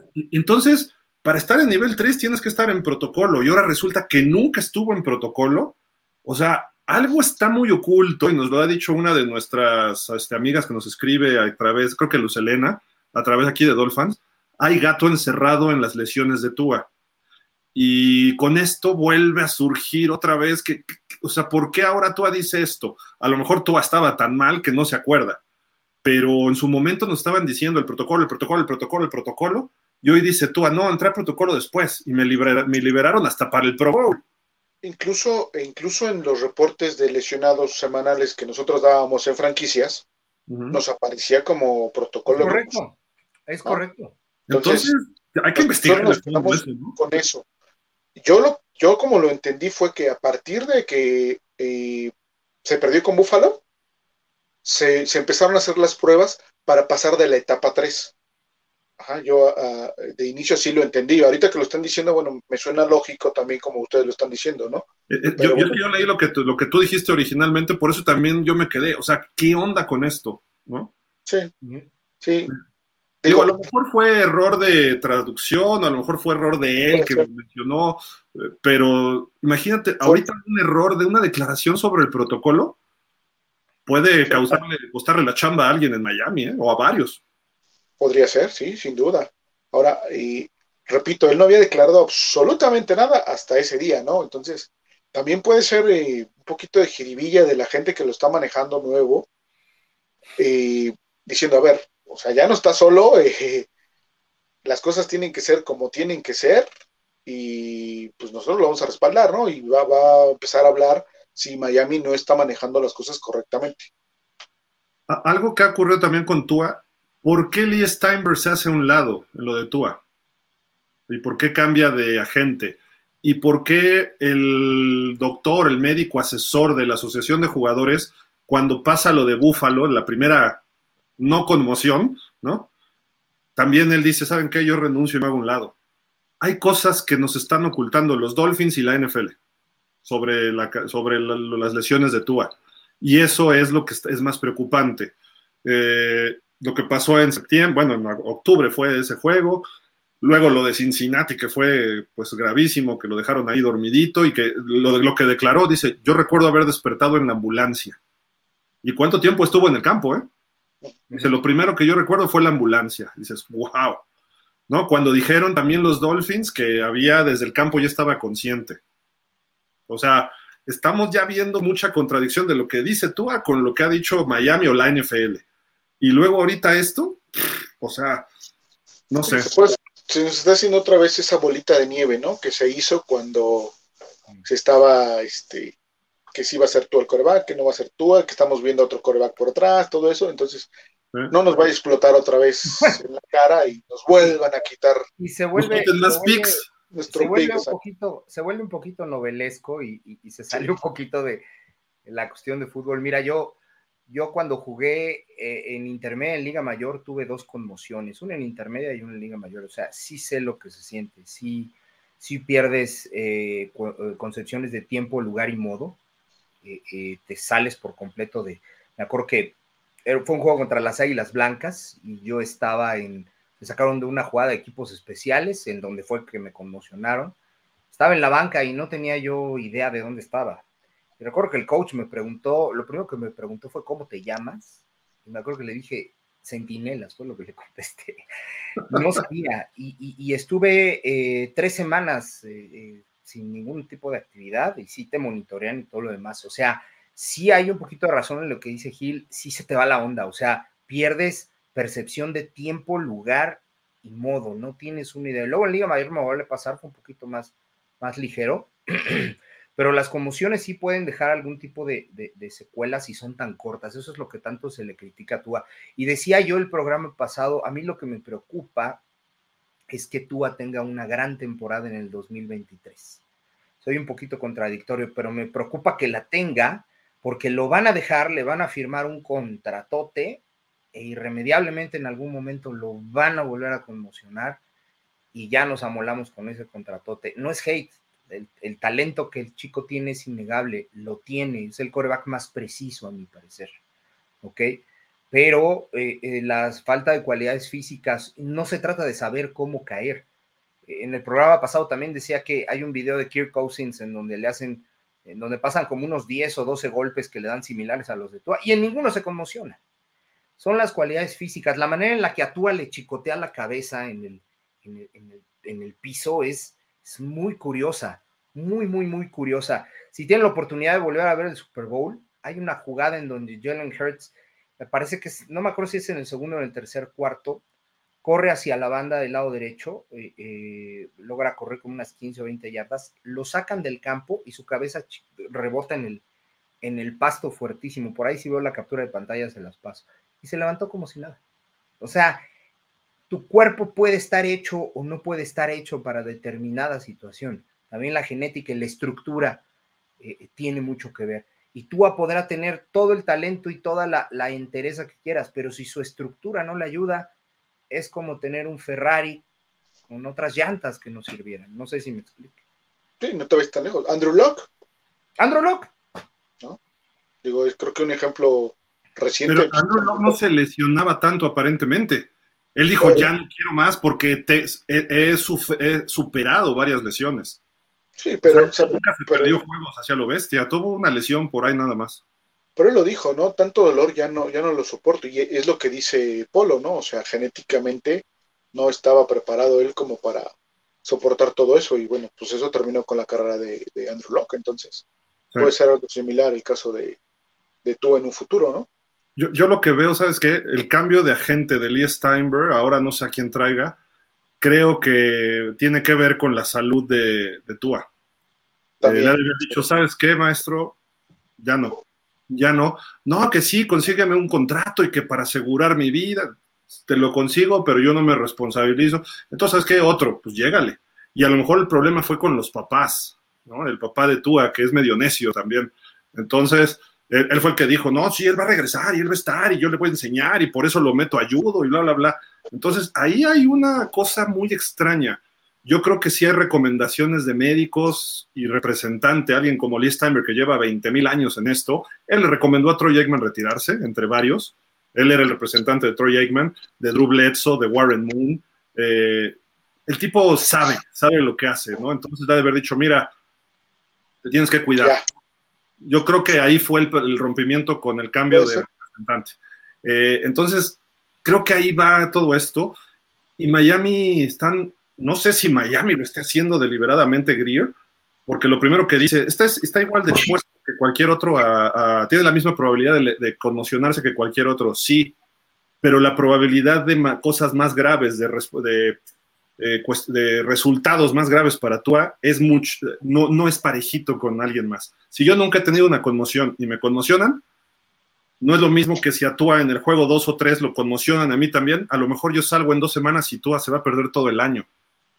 Y a la siguiente se va a tener que retirar y yo a lo mejor puedo tener otras dos, tres en mi carrera, ¿no? Esa es la diferencia, pero están como que queriéndonos vender humo y, y eso es muy peligroso para lo que está pasando por Tua yo entiendo que Tua y su papá quizá quieran asegurar el siguiente contrato.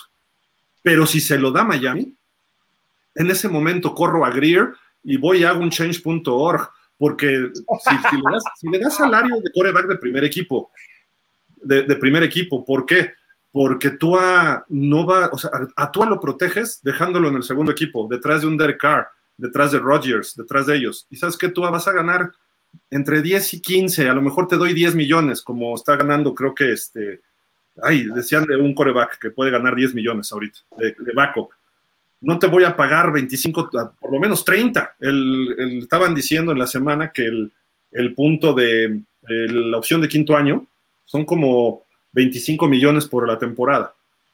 Tú, para lo que está ofreciendo, sí, tuvo buenos récords, pero para lo que me ofrece y para su seguridad no los vale, y para el equipo, porque Tua nos falló en el momento que tenía que estar.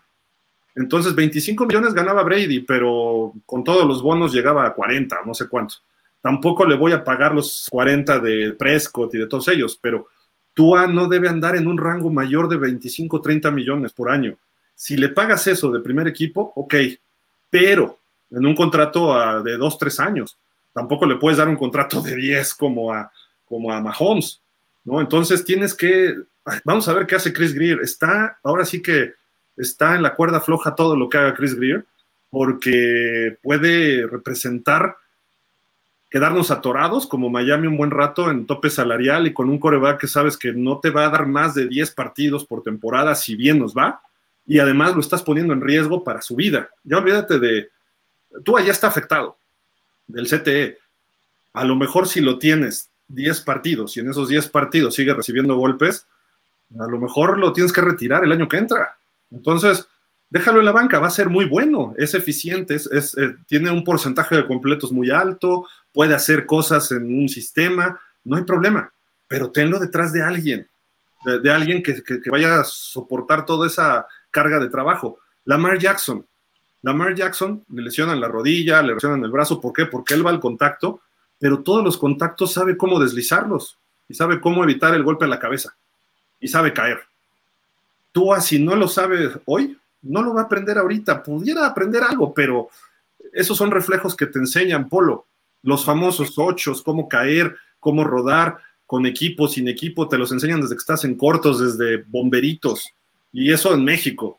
Ahora imagínate en Estados Unidos cómo trabajan eso desde las conmociones. Evita siempre caer para atrás. Eso lo traes por instinto. Cuando vas cayendo te giras.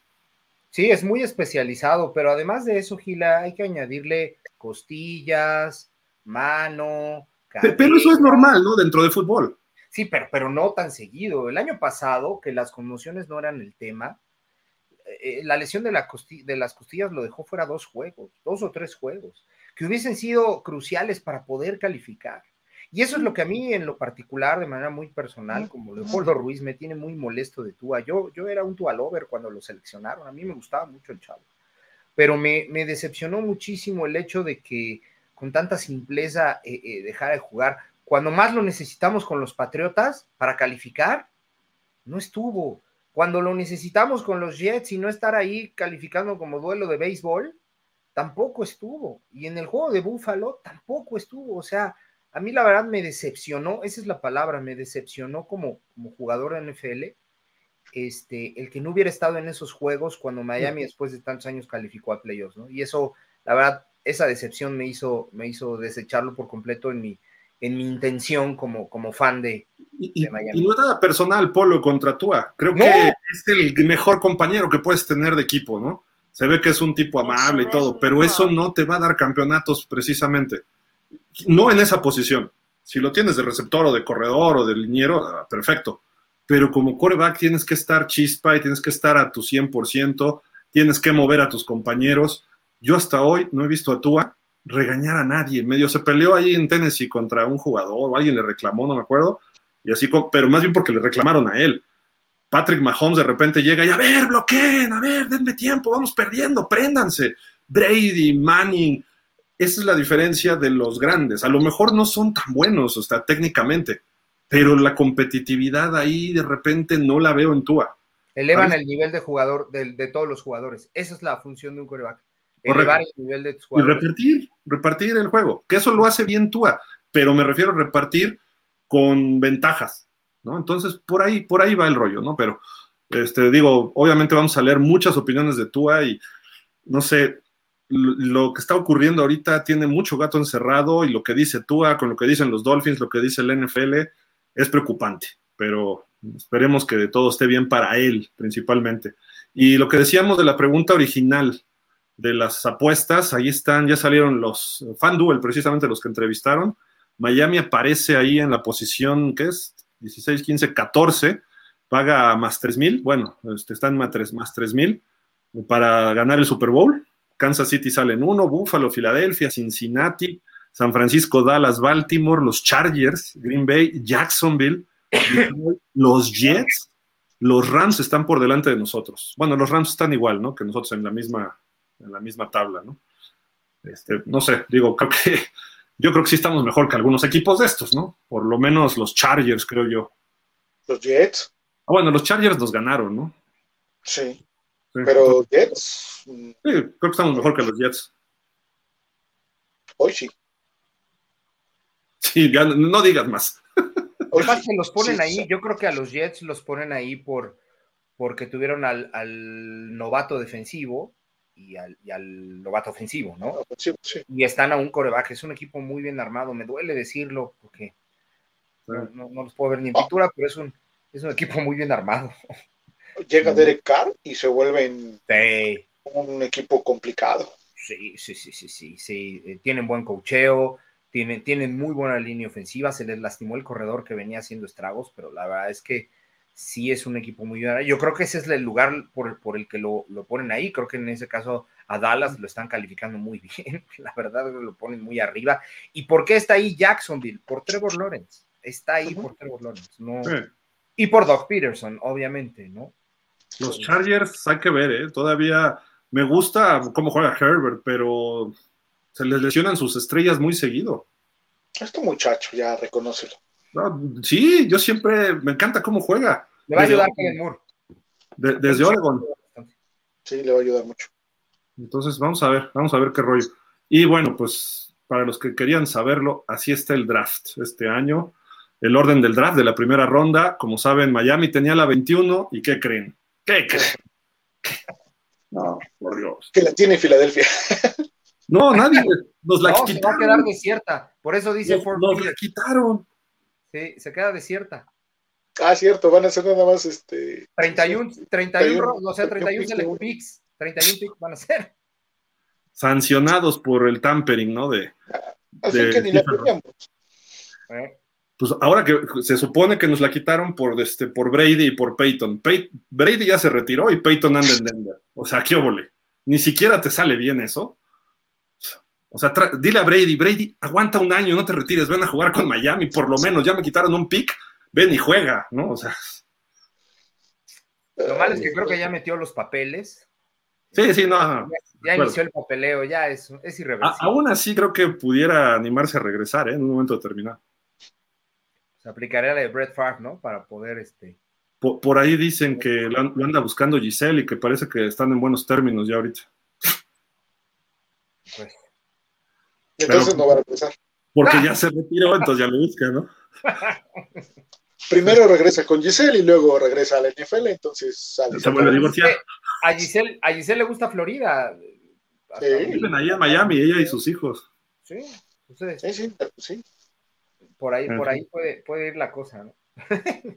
Vamos a ver, vamos a ver comentarios, ¿no? ¿O quieren algo más? ¿Algo más que quieran comentar? No Te faltaba la pregunta de qué falta para que Miami llegue a un Super Bowl. Ah, sí, bueno, la hicimos desde el principio y hasta ahorita vamos a ir leyendo comentarios que ah, creo que ya por ahí este, debe haber. ¿Qué le falta según ustedes? Y vamos leyendo y le vamos agregando nosotros, ¿no? Para no, no, colgarnos tanto. Ricardo Alonso Pérez, saludos a pausa. Igual, Ricardo.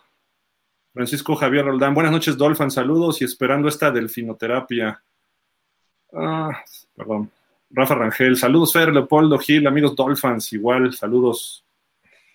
Saludos y gracias de antemano. Nombre a ti, Ricardo, gracias, como siempre. Rafa Rangel, aquí tratando de dejarme entusiasmar porque siendo objetivo no veo un buen camino para la próxima temporada. O sea, no, pinta bien algunas cosas, estoy de acuerdo, ¿eh? Pero el año pasado estábamos igual y de repente nos cayó el Chita y Teron Amstead, ¿no? Que no lo esperábamos a ninguno. ¿Sabes por qué creo que hay ese sentir, Gil? La verdad es que este Super Bowl fue sumamente competitivo, fue de los mejores que hemos podido ver en cuanto a toma y daca de, este, de puntos.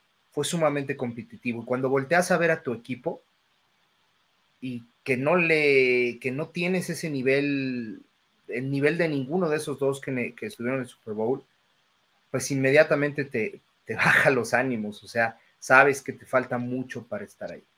Pero, pero ve el juego en Búfalo. Miami vino de atrás, se recuperó, tuvo ventajas y creo que hasta tuvimos chances. Se nos fueron por detalles, como a Filadelfia, se le fue por detalles el Super Bowl. Creo que no estamos tan lejos como equipo.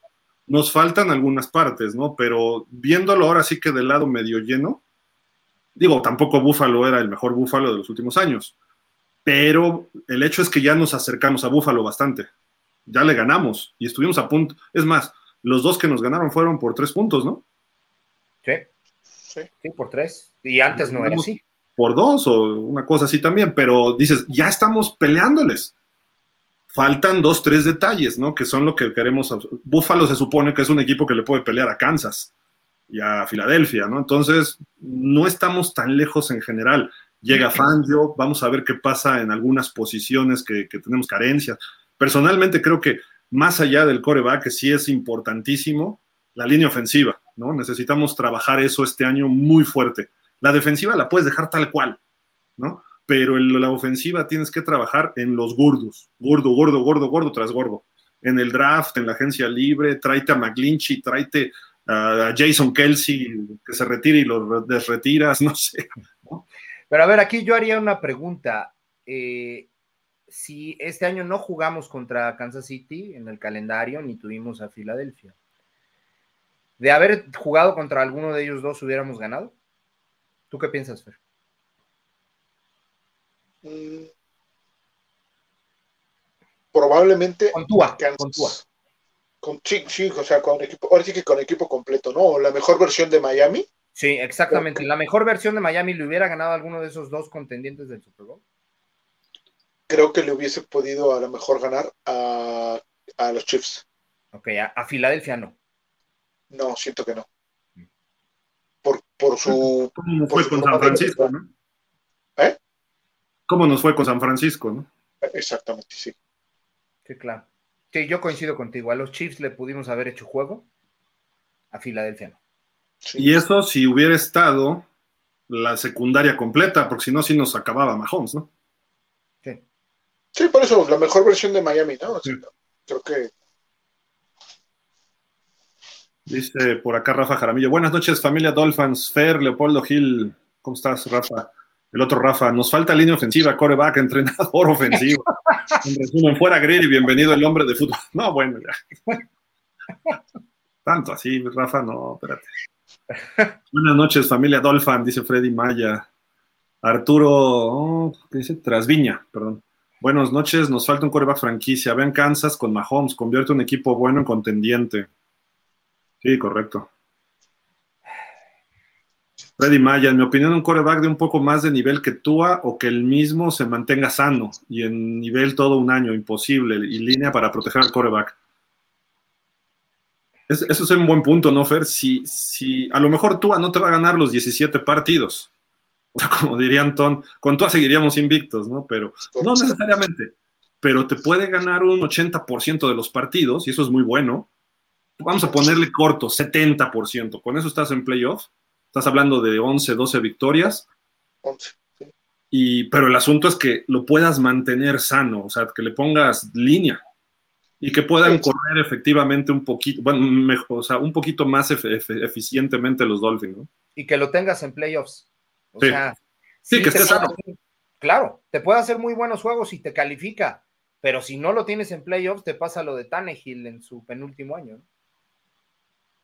Sí, creo que la clave sigue siendo la línea ofensiva. O sea, de ahí dependerá mucho qué, qué tan exitosa puede ser la temporada de Miami o no, independientemente del coreback que esté. ¿eh? Obviamente con todo tienes un riesgo mayor por, por la parte de las conmociones, pero independientemente del coreback que esté, necesitas una línea que haga la chamba porque sabemos que es muy difícil jugar sin línea ofensiva, un coreback, digo, Mahomes lo hace, pero solo él, y creo que nada más, ¿no? O sea, nadie más en la liga lo podría hacer de la forma en que lo hace Mahomes.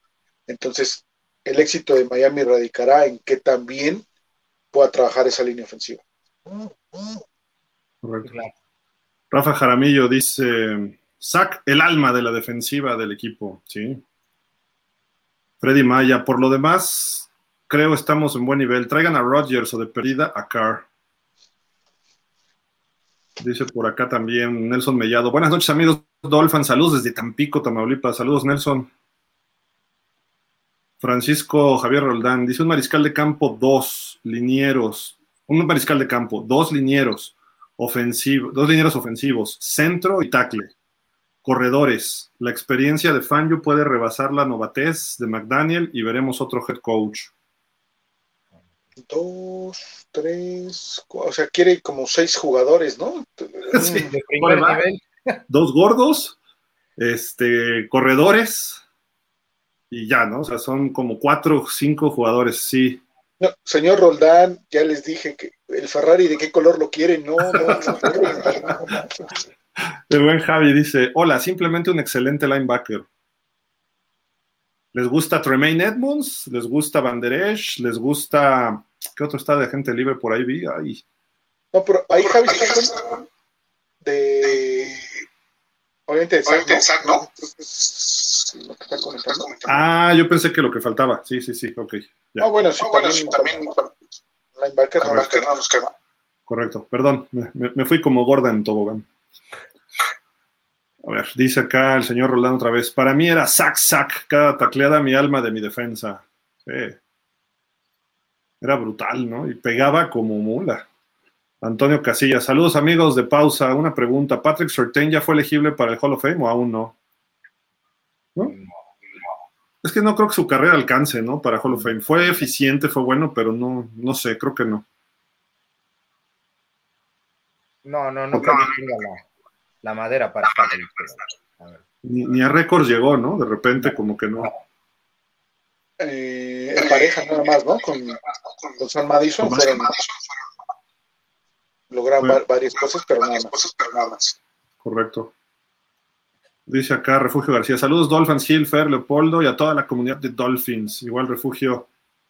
Freddy Maya. Zach Thomas era un verdadero perro de la defensa, un dios. Cuento con su jersey desde hace cinco años. Bien, bien, bien.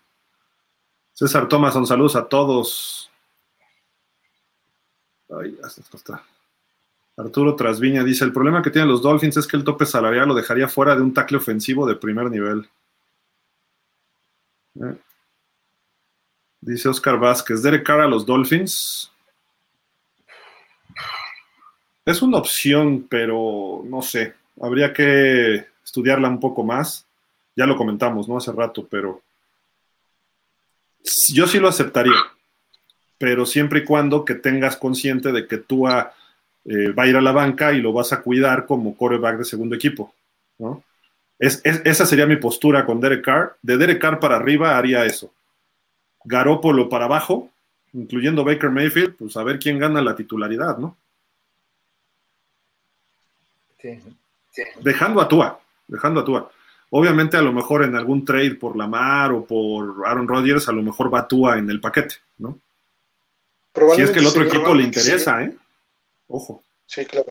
Creo que el, el escenario al día de hoy, a lo mejor, tomando en cuenta que se puede hacer un trade con Tua, sería con, obviamente nada más con Aaron Rodgers o con Lamar Jackson, ¿no? Y lo veo más factible con los Ravens, ahí con Lamar. Es al único que les podría interesar, los Ravens. A Green Bay no creo que les interese tú. Sí, yo tampoco lo, no lo veo en Green Bay, ¿no? Pero a lo mejor. ven a Jordan Love jugando? Pues por lo menos tienen que verlo. no ha podido, ha tenido dos, tres juegos y medio, medio, ¿no? Entonces tienes que darle algo de continuidad. Pues Igual Derek Carr podría caer ahí. Ah, Derek Carr, ya me acordé. Hablaban de Tampa como otra opción. Ah, Carolina, ah, Carolina, Carolina, Y Carolina. O sea. Oscar Vázquez, creo que los Dolphins serán el primer equipo en la historia en terminar con 17 empates en la temporada. Roger Kravitz, Dolphins creo es nuestra mejor opción Tua, a menos de que se libere el tope salarial, que por ahora estos números está en números rojos. El Chita se fue de Kansas, pero no se va a quedar sin supertazón muy pronto. Ahí está, a ver, ahí está. Dice Refugio García, según Jordan Schultz, el agente libre Mike Gesicki fue un nombre en el que escuché mucho revuelo durante la semana del Super Bowl.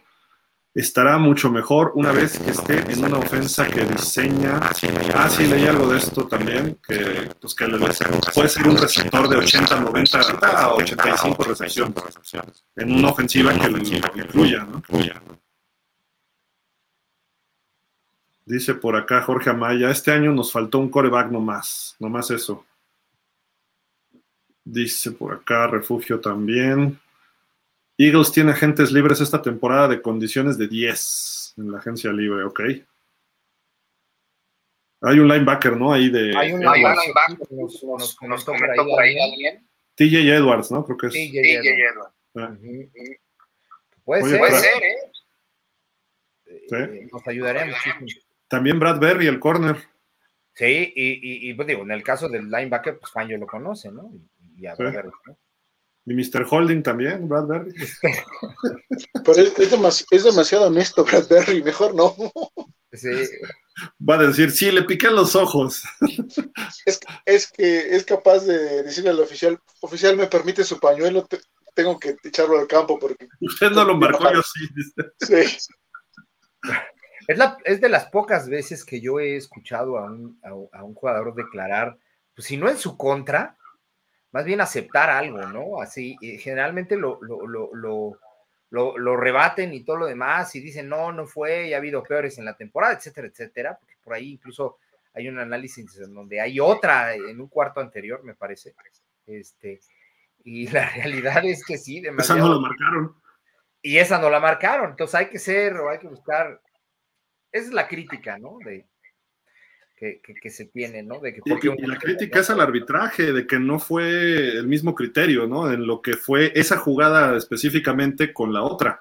La que no marcan era más evidente porque Yuyu va haciendo un corte adentro y lo jala y lo voltea por completo y el balón le pasa cerca. Entonces, dices, eso era por lo menos holding o interferencia, pues si el balón ya venía en el aire. Y la otra sí lo jala, o sea, tampoco estamos diciendo que no, sí lo jala en el primer corte, pero nunca le evita que siga haciendo su trayectoria. Pero el holding estaba, o sea, digo, quien diga que no, pues lo que pasa es que la, que... repercute al final es la que sí marca, o sea, la que repercutía más bien es la que Ajá. Entonces, si no marcó la otra, ¿por qué si marcas esta, no? Claro. Dice Roger Kravitz, Zach Thomas es el mejor linebacker que ha jugado los Dolphins. Se retiró el número 54. Si es pregunta, no, no se ha retirado. Y quieren, hay, por ahí ganas de retirar el 54 y el 99, ¿no? Según tengo entendido. Miami solo tiene retirado el 12, el 13 y el 39. Por Grisi, Marino y Sonka, ¿no? Dice el coach, eh, Chio Coach. Buenas noches, Dolphins. Gracias por el programa objetivo. Creo le falta línea ofensiva linebacker central, obvio, quarterback, en cuanto a posiciones clave y sobre todo estrategia seria y constante. La estrategia creo que va mejorando el staff, ¿no? Sí, claro, y con, la adición de Fangio se va a ver eh, eh, ese, esa alma defensiva que le falta, esa, esa solidez defensiva que, que, por ejemplo, puso a San Francisco este año donde lo puso, a las Águilas donde lo puso, la va a aportar este señor. Y ya nada más será chamba de, de, McDaniel mover las piezas, incluso eh, eh, eh, siendo un poquito este, atrevido, Tua puede funcionar con una defensa así, ¿no? Con un equipo que tenga esa defensa. El problema es que realmente este, se consolide todas y cada una de las piezas, ¿no? Y si eso se da, Miami puede ser contendiente, ¿no? Aquí en los comentarios se lee como todo mundo, casi todo mundo coincide con que falta un coreback ya hay una situación ahí un poquito desangelada o, desmotivada en torno al coreback que tenemos. Sí, de acuerdo. Y, no es tanto, o sea, no es tanto por el talento, que yo sí lo agrego, lo del talento que él tiene, pero principalmente las lesiones, no tenemos la consistencia en él, ¿no? Ese es, ese es el factor de Tua. Y hay que ver, ¿Vale? que hay que ver en cómo cae este nuevo coach de línea ofensiva, ¿no? ¿Mm? Sí. Que también, así como que dices, ah, caray. Era asistente, ni siquiera era titular de la posición. Sí, entonces. Y, tuvo la peor línea, ¿no? Que el más sax permitió con Denver. Dices, ay Dios, ay Dios. No sé por qué pensé en Israel Jesús Estrada. Dice, ¿por qué siempre traemos coaches para ver qué funciona, no? teniendo a Mike Monchak libre ahí, teniendo a Mike Monchak. Pues a lo mejor lo intentaron, Gil, pero pues no quiso.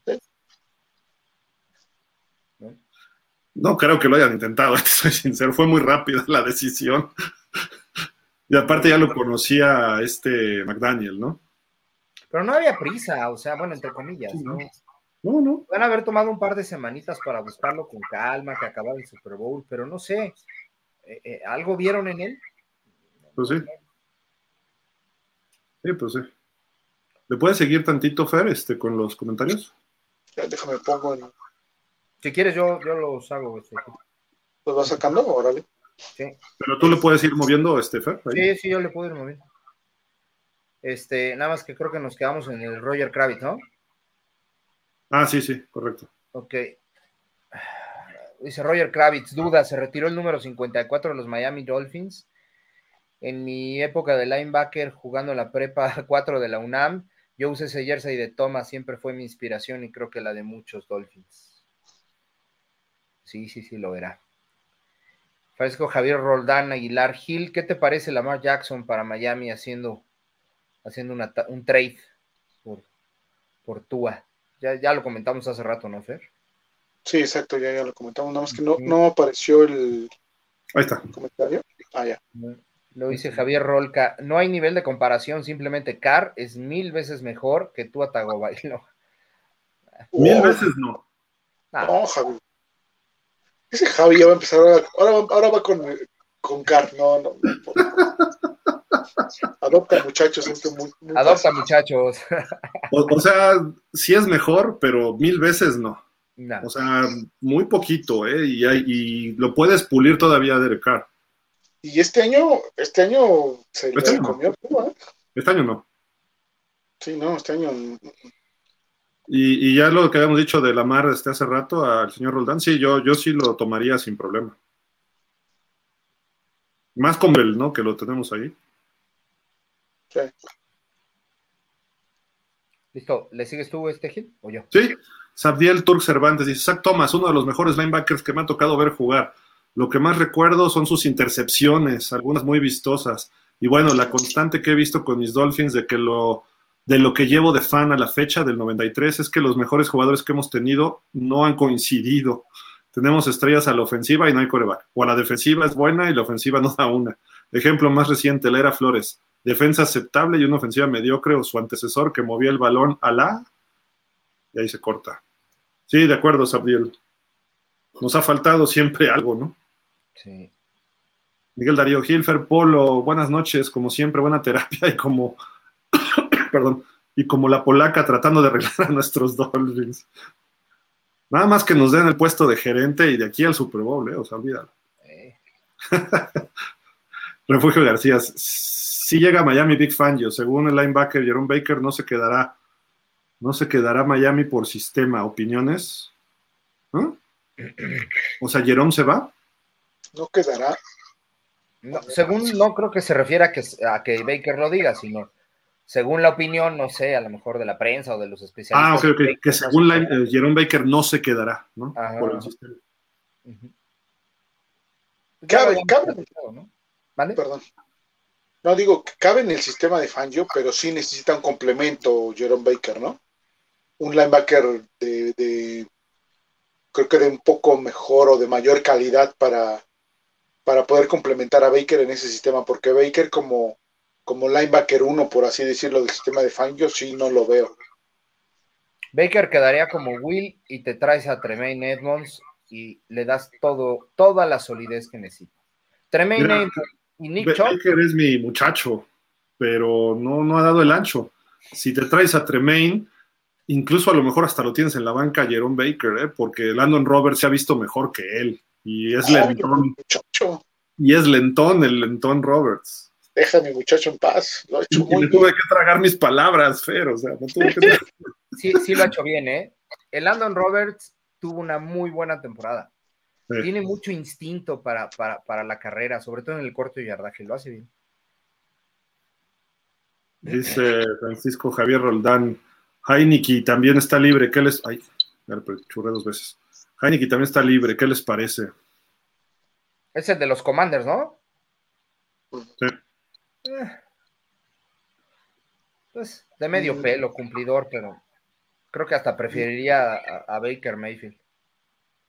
Sí, Sí. No, no, se- no se me hace como que mejor que Tua, ¿no? es y competencia para Tua, creo que tampoco, ¿no?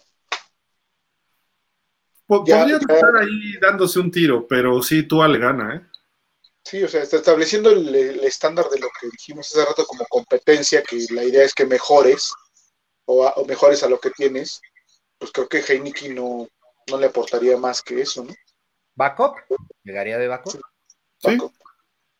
Y eventual, o sea, va a sonar a mala leche o lo que sea, pero eventualmente el backup que esté en Miami detrás de Tua va a ser el titular por las lesiones.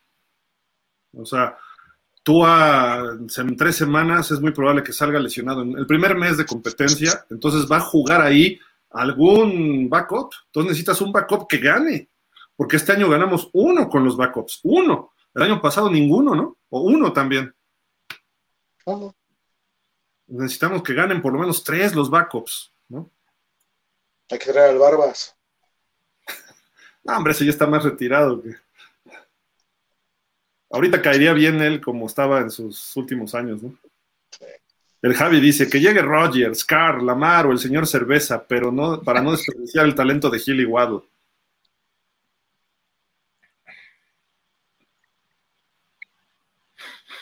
Eh, yo creo que no se desperdició, ¿eh?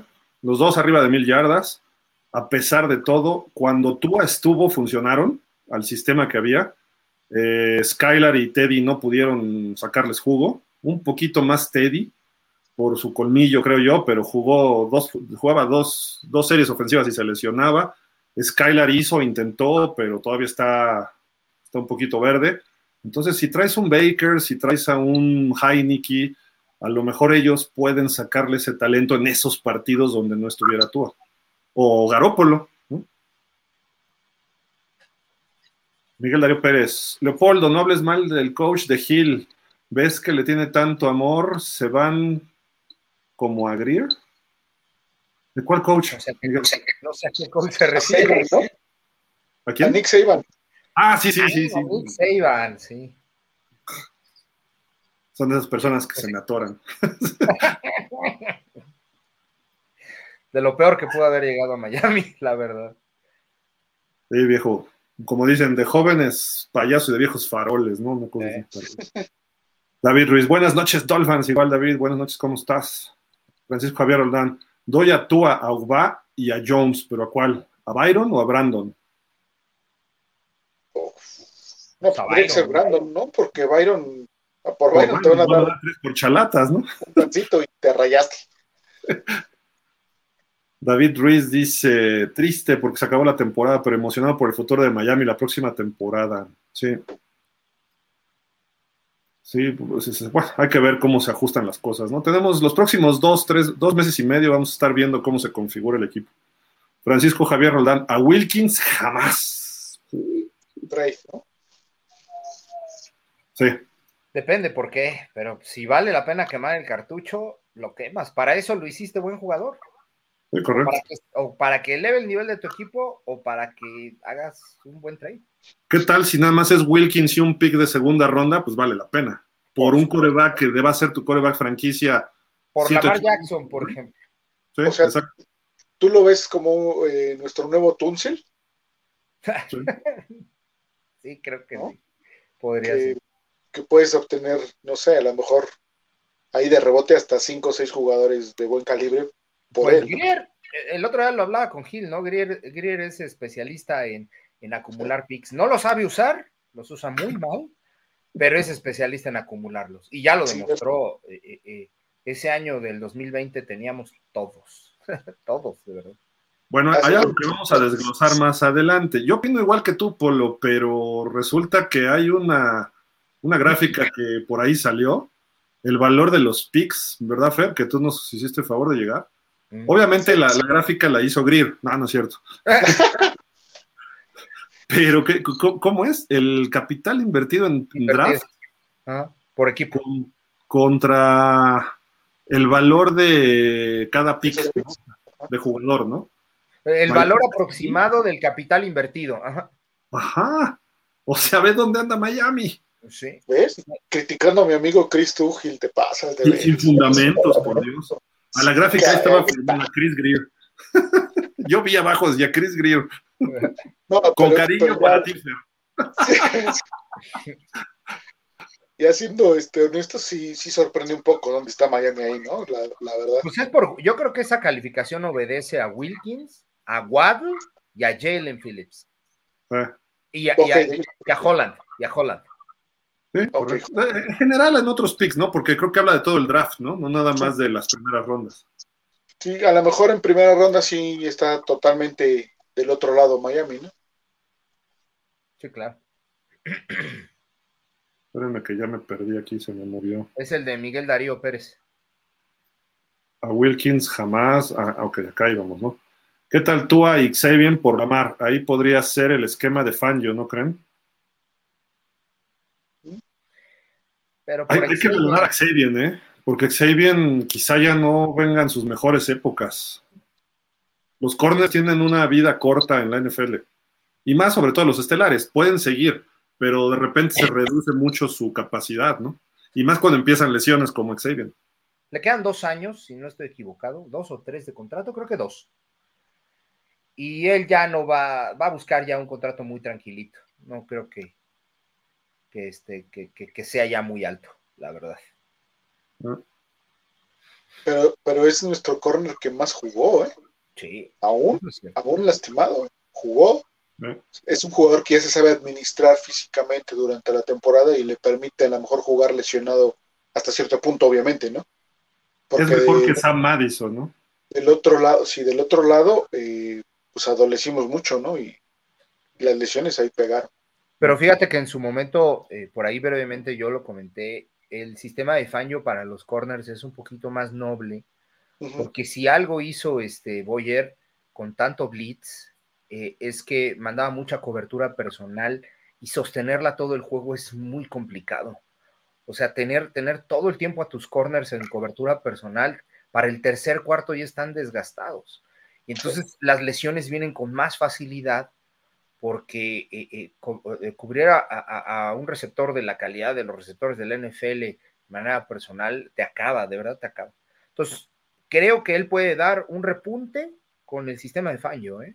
Y terminar sus dos o tres años de contrato que le falten, tendrá que checar bien cuántos le quedan, de una manera muy sólida y muy buena.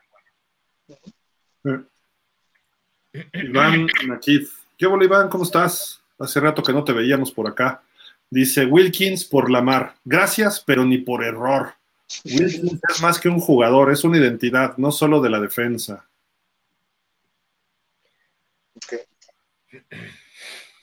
Yo lo que digo es que, y lo que decía Polo, ¿no? O sea, reforzando lo que decía Polo, sí es un jugador y este bueno, no el pro no, pero un jugador este, insignia, pero si traes un coreback franquicia, te cambia todo.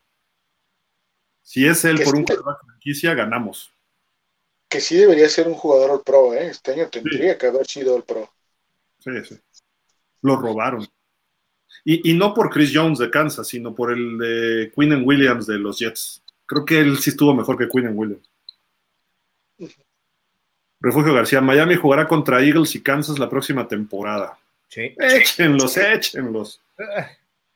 Sí, campeón y subcampeón para la temporada. Venga. Y creo que los dos de visita, ¿no? Además. y además es que ese tipo de cosas están bien porque te ponen a prueba de una manera, de una manera consistente y buena, o sea, no, no, no te hacen este eh, eh, suponer, ¿no? Ah, pues mira, ahí están.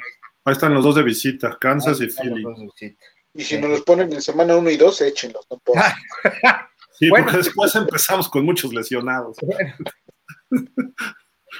Es más, que Kansas nos diga, queremos abrir la temporada con ustedes, órale, va, así, en caliente. ¿Juego inaugural? Sí, sí, órale, ya en caliente. Ya. estuvo Miami, yo recuerdo un, juego inaugural de Miami contra Pittsburgh, que nuestro coreback fue el flamante, este, ay se me fue ahorita el nombre, venía de Minnesota, Cool Pepper. Cool Pepper. Y fue uno de los peores juegos que ha tenido Miami, malísimo, nos barrió Pittsburgh ese, ese juego. Sí, sí. Inaugural. Ciertamente, yo lo recuerdo. Sí. Ah, ahí está. Roger Kravitz, Carr no lo veo en Miami. Fuertes rumores lo mandan a Jets, Atlanta o incluso a Green Bay por la salida de Rodgers, el cual igual trae varios lugares posibles, solo que sale muy caro en todos sentidos. Eh, Digo, Miami no tiene, en realidad si hacemos cuentas, Miami no tiene con qué, para ninguno de estos, ni Lamar, ni Rogers, ni, ni Carr. Pero tienes que empezar a hacer ajustes y se pueden acomodar, eso sí, sin bronca, ¿no? Un buen gerente y alguien que maneje bien el tope salarial lo puede acomodar. Dice Iván aquí, ni Wilkins ni Wall deben ser moneda de cambio. Lamar no creo que deba llegar a Miami, es adoptar muchas cosas para Lamar. Prefiero a Carr y que pelee con Tua el coreback 1. Ok. David Ruiz, no hay coreback libre que nos asegure un Super Bowl siendo realistas. Esperar a que se hagan movimientos en el mercado y tal vez salga algo bueno. Eh, yo sí creo que Rodgers nos haría contendientes.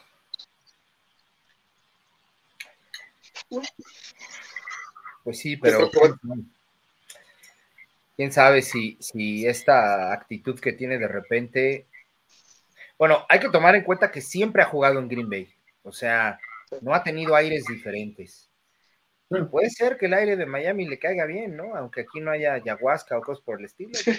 Ah, perdón, pero. Es la entrada de Colombia, ¿eh? ¿Quién sabe? Pero quién sabe, puede ser que le, que le, que le cayera bien el, el cambio de aires, ¿no? No lo sé. Él ya dijo que está dispuesto a, a negociar su dinero, ¿no? Su contrato.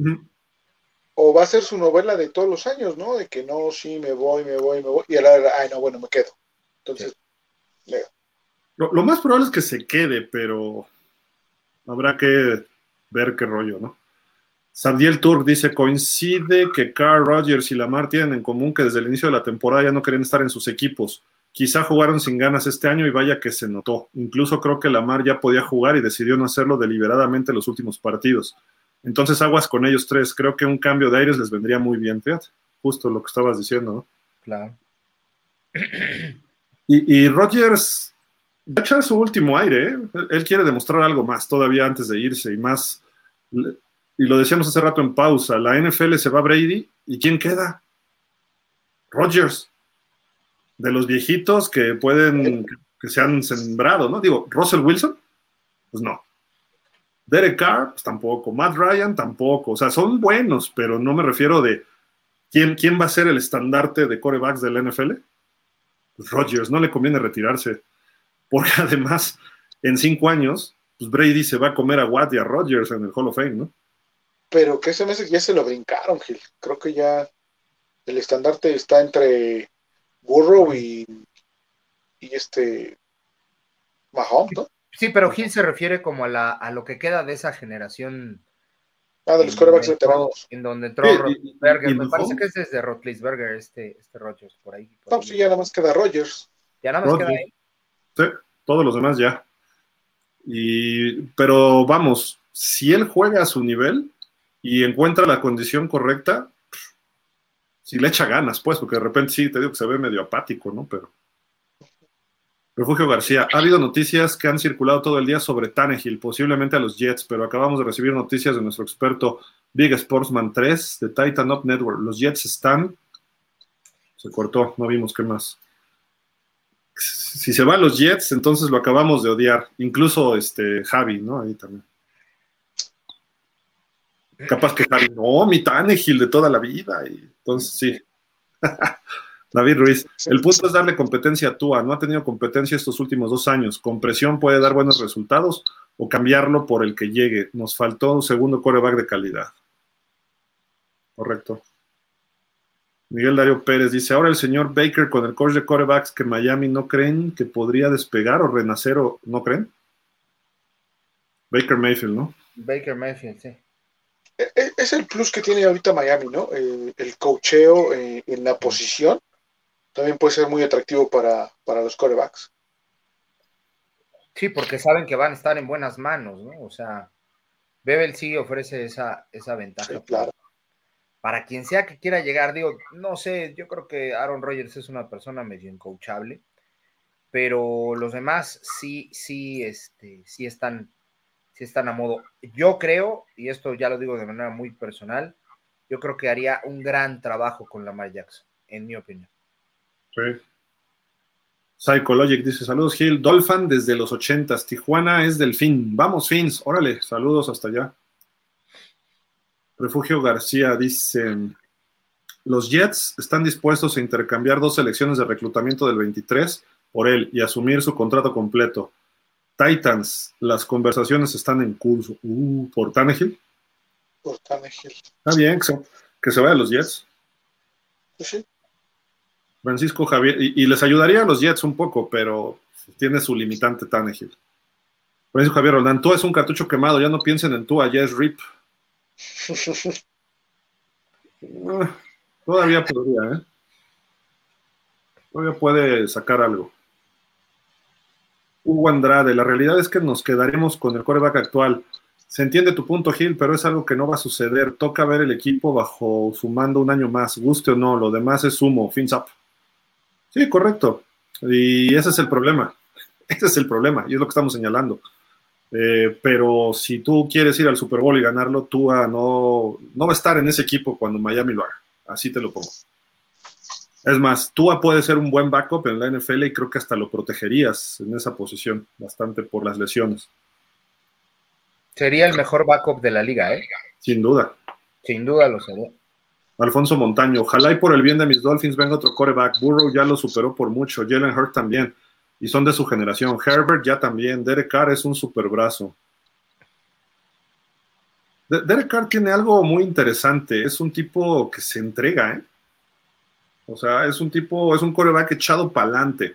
A veces la riega, pero la riega con ganas, eso sí es lo bueno, ¿no? Sí, o sea, no, es el que se equivoca, chin, no, este cuate lanza, ay, me equivoqué, más como Brett Favre, ¿no? Un poco. Ajá. Más en Tron.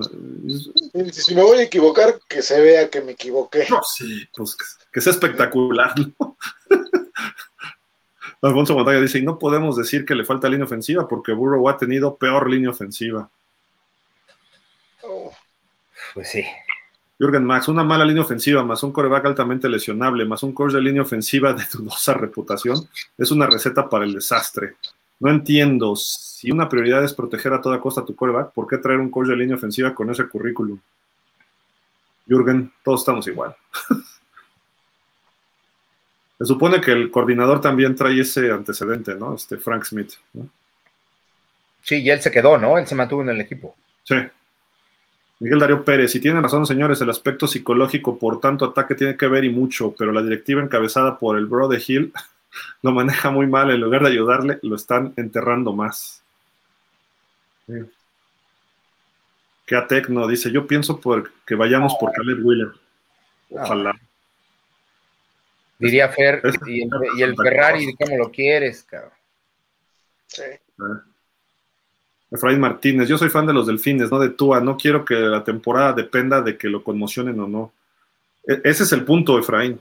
O sea, no es anti-Tua ni es a favor de Tua, sino es en pro del equipo, ¿no? O sea, pensar que el equipo funcione. Si Tua está y lo lesionan, que el que entre mantenga el nivel o no baje tanto, pues, o sea, que no baje la productividad, que lo mantenga.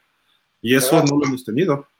No, y ojo, ¿eh? porque no, Miami no es el único que va a buscar eso. O sea, en la temporada hubo 18 equipos que seleccionó su coreback número uno en algún momento de la temporada. Entonces, son muchos los equipos que están buscando esa fórmula, ¿no? Tener su coreback uno, pero tener un, un coreback dos que pueda hacer muy bien la chamba para esas situaciones.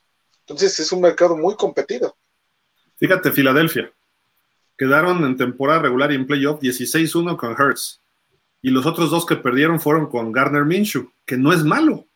O sea, es un cuate que te puede dar algo más. Y perdió el Super Bowl dando un juegazo. Digo, eso ya es otro rollo, ¿no? Pero si, te fijas cuál es la situación, que tienes que tener un coreback que pueda.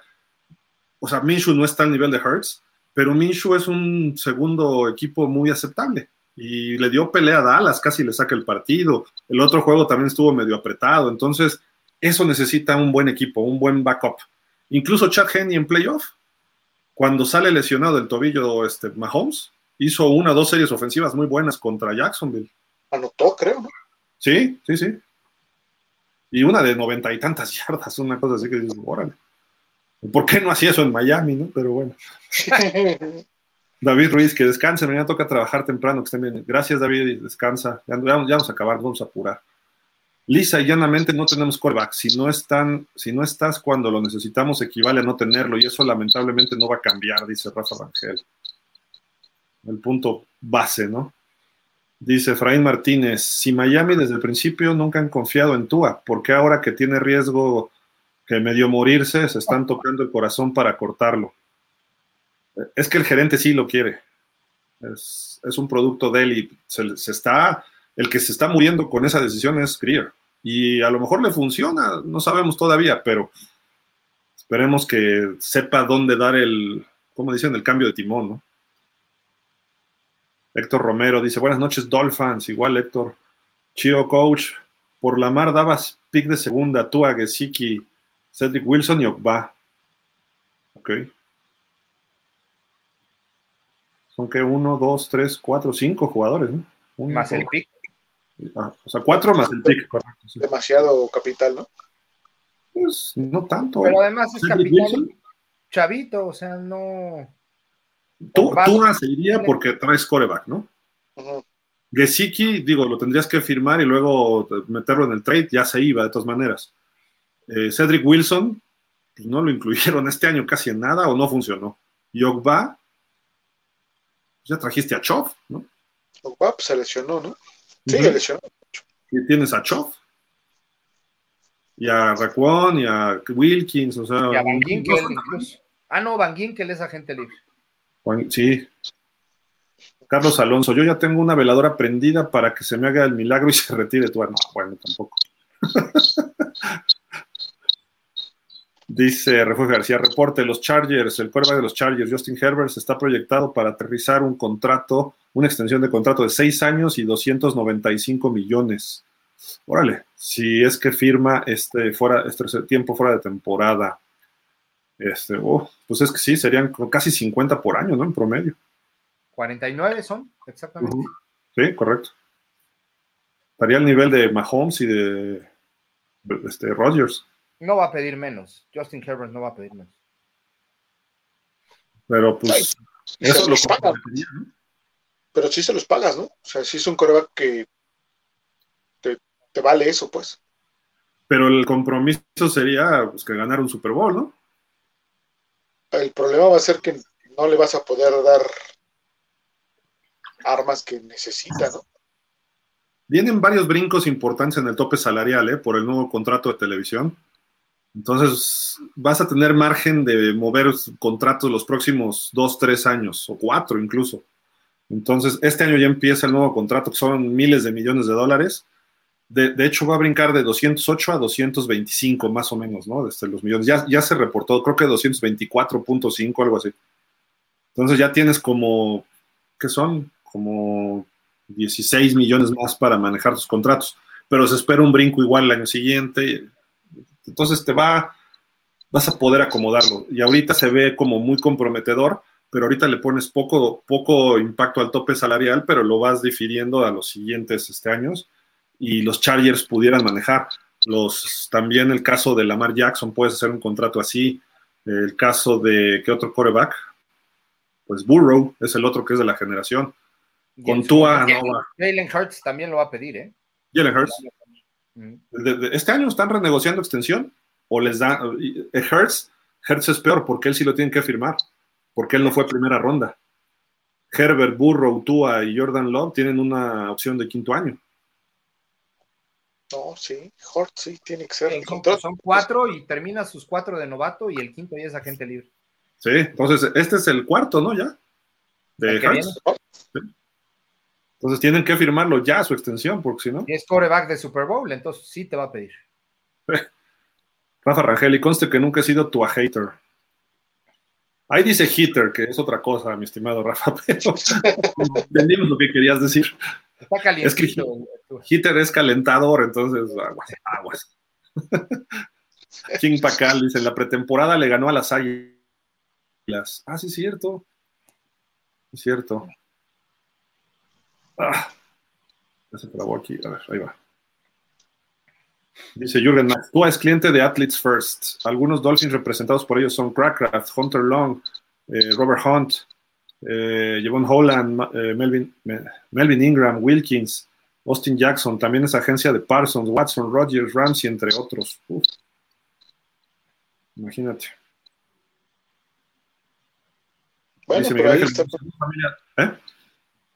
Digo que estaba ahí con Rogers y con este Jackson, ¿no? Entonces se puede dar una negociación más rápida. Sí, correcto.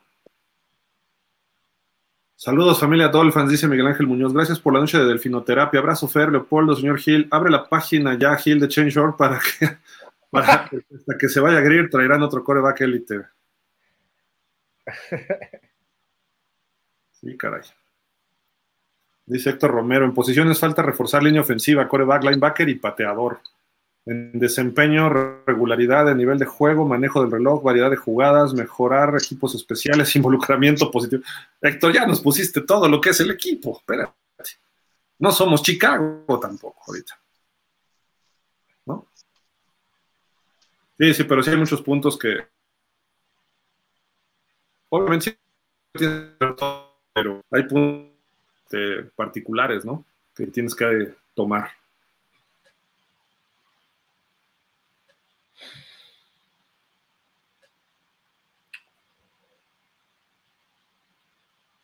Perdón, como que se me frició esto.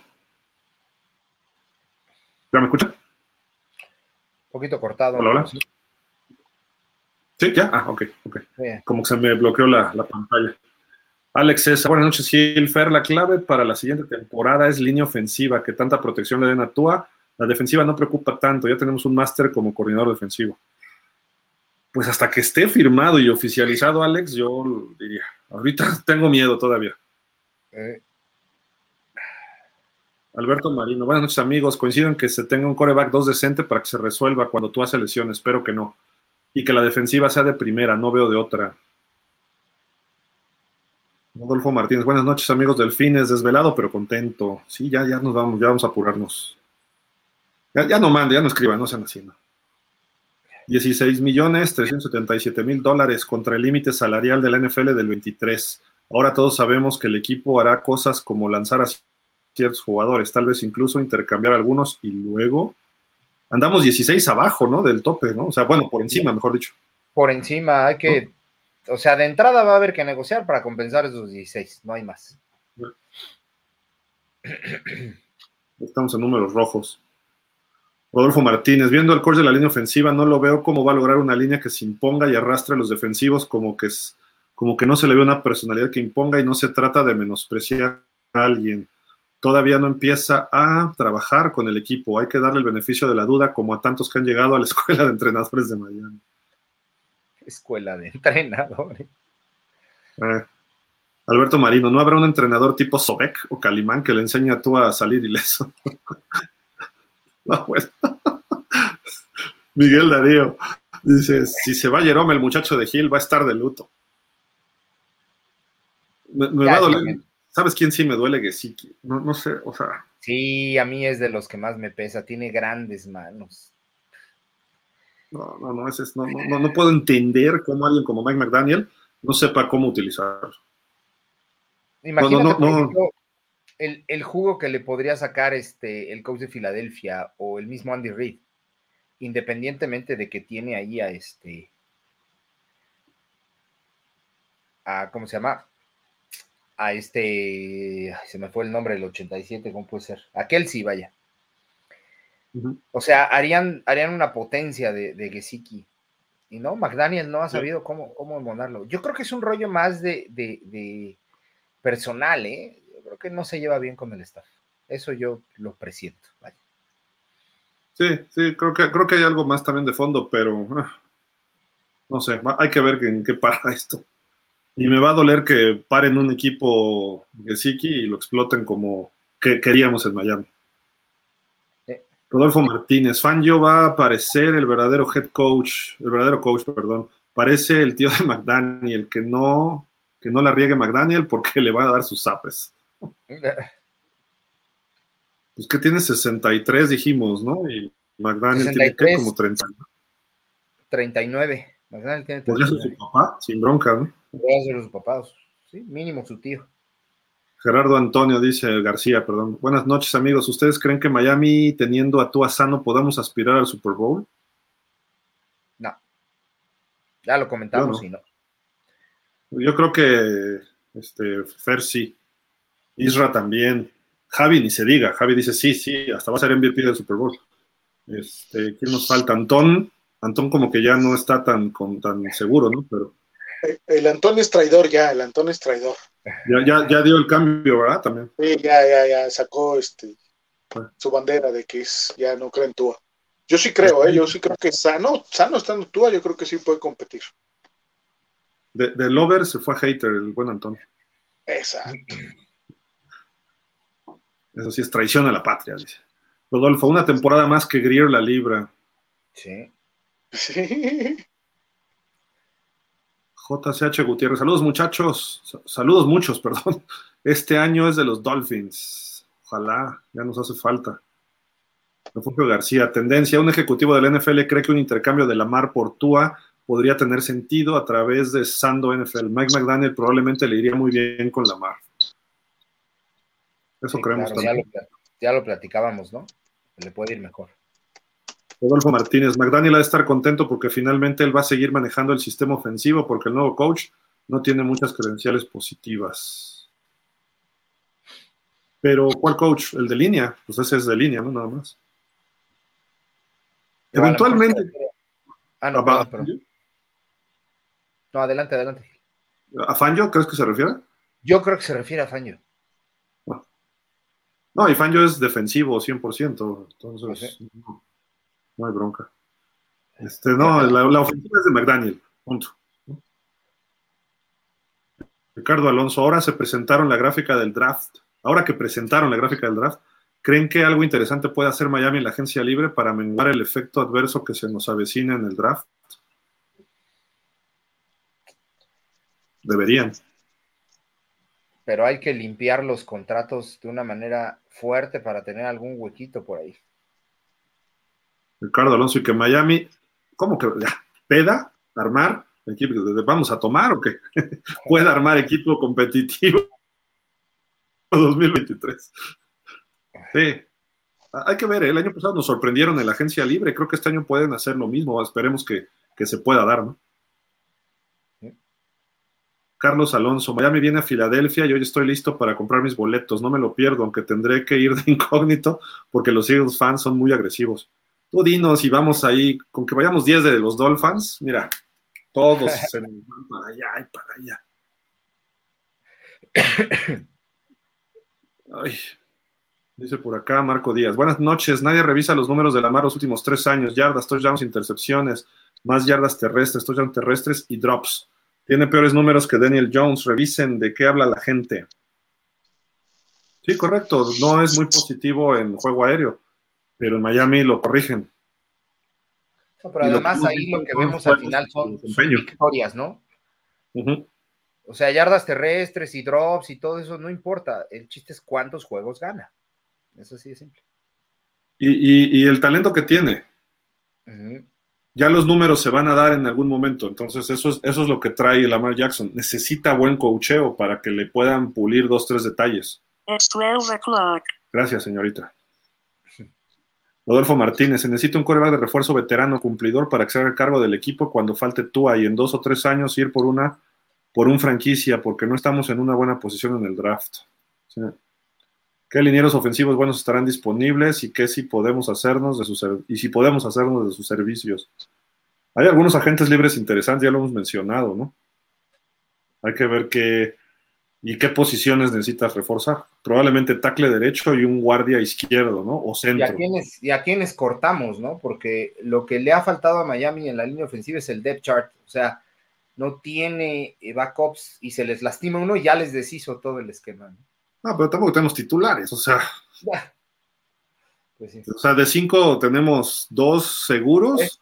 tres. un tercero correcto con Hunt, ¿no? Y ya.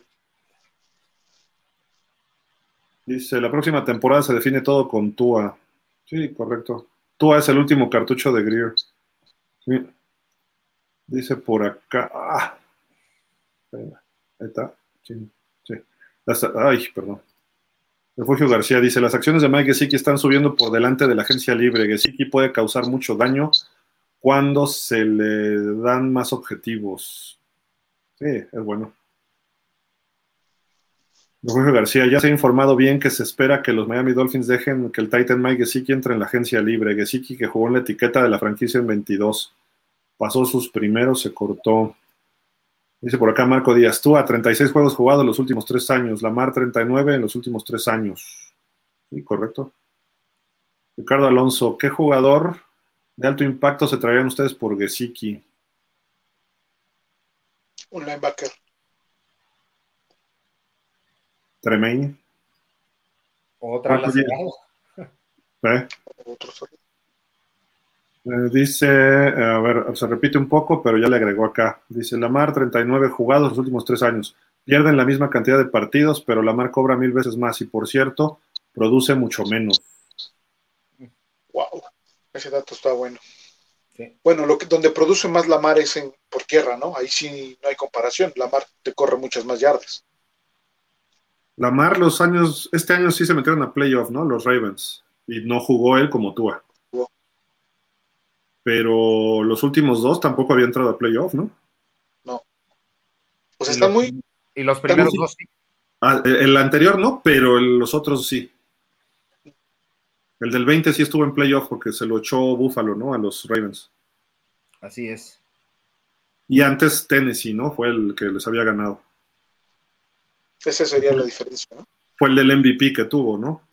Eh, repito, nada más tiene que ponerle equipo a la mar y un coach que sea eh, pues un poco más ofensivo. Y Harbaugh ya se fue Roma, precisamente hoy o ayer contrataron otro, otro coordinador ofensivo, perdón, y dicen que estuvo involucrado Lamar en la contratación, entonces a lo mejor se queda, es lo más probable, pero si me dices Lamar o Tua, yo a ojos cerrados voy con Lamar, por el talento potencial que tienes y tienes un coach que lo puede pulir para dejarlo como un coreback élite, que ha tenido sus chispazos, pero hasta ahí.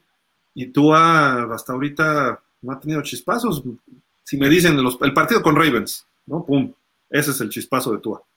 Los demás fue consistente contra equipos que estaban muy por debajo. Pero Lamar Jackson le puede pelear a Buffalo, le puede pelear, y él solo, ¿eh? o sea, hablando del solo, le puede pelear a equipos como Cincinnati, equipos de ese nivel, él cierra los partidos. Ahora ponle talento. Y ahora ponle una buena un equipo con una buena defensiva como pinta para Miami. Está armado. Ahora, eh, ahora también está la otra parte, ¿eh? o sea, siempre ha jugado para él y por él, o sea, siempre ha sido él el, el centro de atención. Entonces, también tienes que ver si es capaz de eh, que su alter ego distribuya el juego, ¿no? Porque ahí ya se va a encontrar. ¿eh? Hay que escucharlo. sí, exacto. Se va a encontrar con un Tyreek Hill, se va a encontrar con un Christian Wilkins. Entonces, sí hay, hay más de fondo todavía. Sí. ese es un buen punto, Fer. Ahí creo que tienes mucha razón. Ahí tienes que darle dos, tres jalones de oreja y lo, lo, va a hacer porque tiene el talento, ¿no? Nada más, pero bueno. Y en la última pregunta, ya no vamos a hablar, más. Gracias a todos, salud, buenas noches. Dice Carlos Alonso, pregunta, ¿piensan ver la XFL o la USFL o ninguna? habrá, habrá, habrá que ver, a ver cómo está, ¿no? Creo que jugadores interesantes va a haber, eso me queda claro. La XFL creo que es su primer año, ¿no? Este que va, que regresa y la USFL ya es el segundo. De ahí salió este eh, Torpin, el regresador de patadas de los Cowboys, que fue el MVP, y lo hizo bien este año con los Cowboys. Entonces hay que ver dos, tres jugadores, de ahí puedes sacar algo, ¿eh? Estas ligas de desarrollo de repente pueden, y la NFL está trabajando con ellos, a diferencia de otras épocas que estaban peleados. Entonces la NFL dice, a ver, te voy a ver, ¿por qué? Porque me puedes brindar más talento a mí. Y yo voy a ver también la LFA, la de México. claro, eso, la vemos todos. Y también viene, vienen este, jugadores de Estados Unidos interesantes, ¿no? Los Galgos, que fue el peor, le metió mucha lana y ya trae varios exjugadores de NFL ¿eh? y, todavía jóvenes. Entonces, Van a dar buen, espectáculo. Hay 10 equipos además. El año pasado eran 6, 7, 7. Llegaron 3 de la FAM, se están uniendo va, a haber buen show, va a haber buen show en la LFA este año, eh, sin duda. Goz Hernández dice, viendo el Super Bowl, a Miami le falta mucho para llegar a ese nivel. Y con gerente general que tenemos, no se ve esperanza. Seguiremos, tan, seguiremos tantas malas decisiones. El, gerente es la clave eh, para tener un equipo competitivo, pero después puedes tener mucho talento y ahí es donde necesitas un buen staff. ¿Y por qué? Porque la diferencia entre el campeón y el subcampeón fue el staff. Los ajustes de medio tiempo que hizo este, el gordito, ¿cómo se llama? Se me fue el avión ahorita, Andy Reid, Andy Reid y su staff, lo que hizo es cómo, cómo Spagnuolo frenó a la ofensiva número uno por tierra de los Eagles la segunda mitad. Y además no le daban chance de lanzar a, Hertz. O sea, lo controlaron. Ya Hertz lo que hizo el último touchdown y metió un gol de campo fue por mérito de él, porque dio un partidazo. Pero la realidad es que lo controló Spagnuolo y esa defensiva que no es mala, pero no se esperaba que esa defensiva le compitiera hacia Filadelfia. Si no pudo San Francisco, ¿quién esperaba que Kansas hiciera eso? Sí, no, la, ofensiva de Kansas City fue de verdad. Eh, eh, tuvo de los últimos cuatro drives, tres fueron touchdown y el último fue el gol de campo. Entonces, en todas sacaron, en todas sacaron puntos y esa jugada en donde el receptor hace un in and out, en donde hace el movimiento y se regresa, es de verdad muy bien pensada por Andy Reid, ¿no? Y sí, la estudió un poco.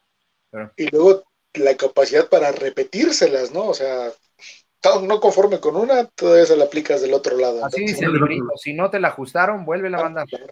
Bueno, otra vez. Oye, y en la primera no solo estaba libre Kadarius Tony, ¿eh? estaba libre también Kelsey. O sea, los defensivos se perdieron ahí en ese movimiento pre-snap. Estaban todos en el centro y Kelsey estaba un poquito dentro y estaba afuera Tony. 20 yardas de separación con el primer defensivo de Tony. Dices, no puede ser. No puede ser tanto.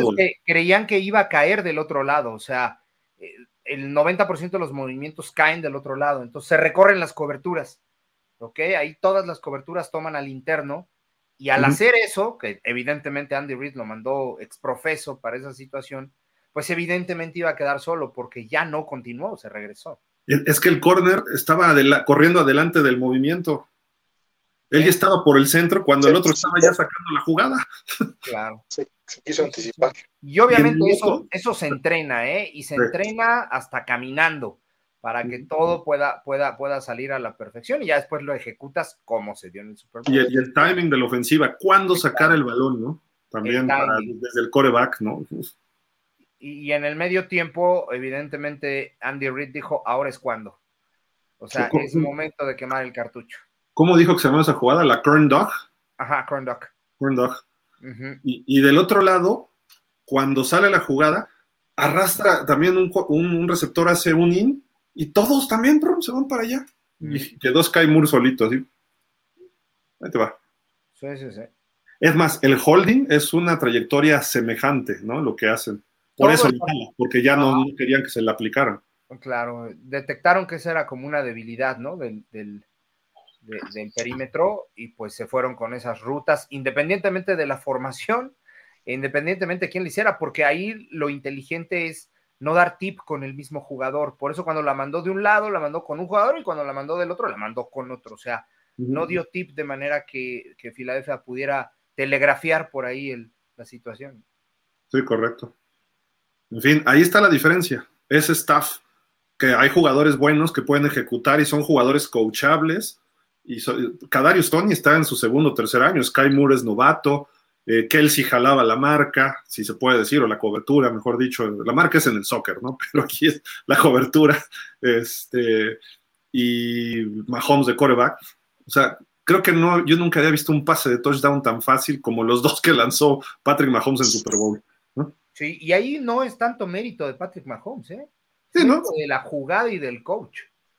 No hizo nada, Mahomes nomás la recibió y ¡pum! Eso te lo hace este, eh, cualquier coreback, hasta tú.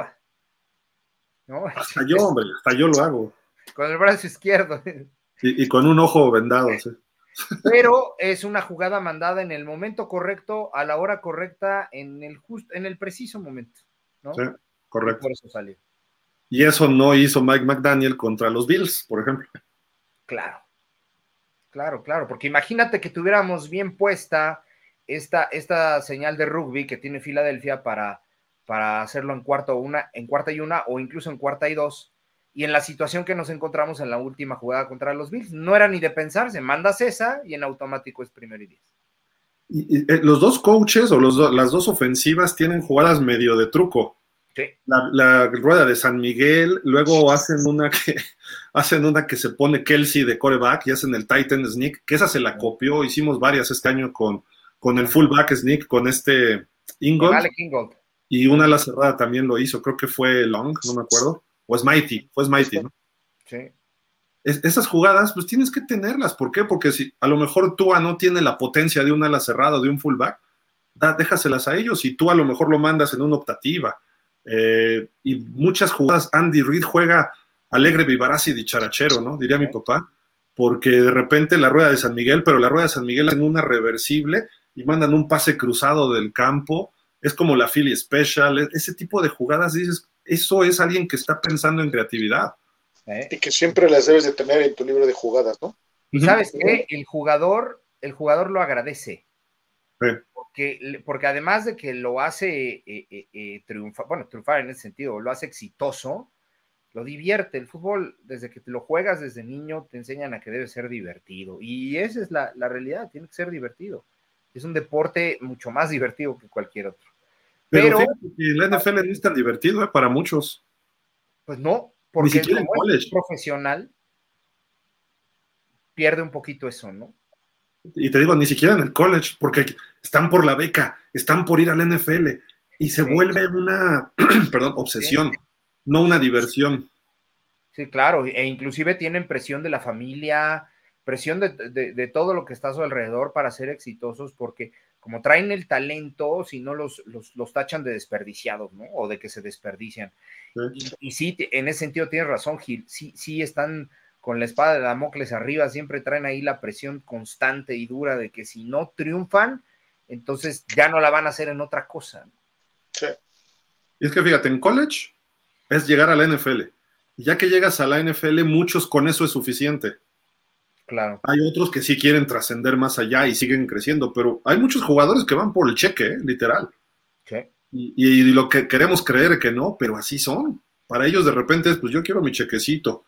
¿Por qué? Porque yo sufrí mucho de joven, tengo el cheque y ahora quiero ayudar a mi mamá y a mi papá y a la familia y están nada más por el cheque y se les olvida lo que pueden trascender y se les olvida a veces que pueden divertirse.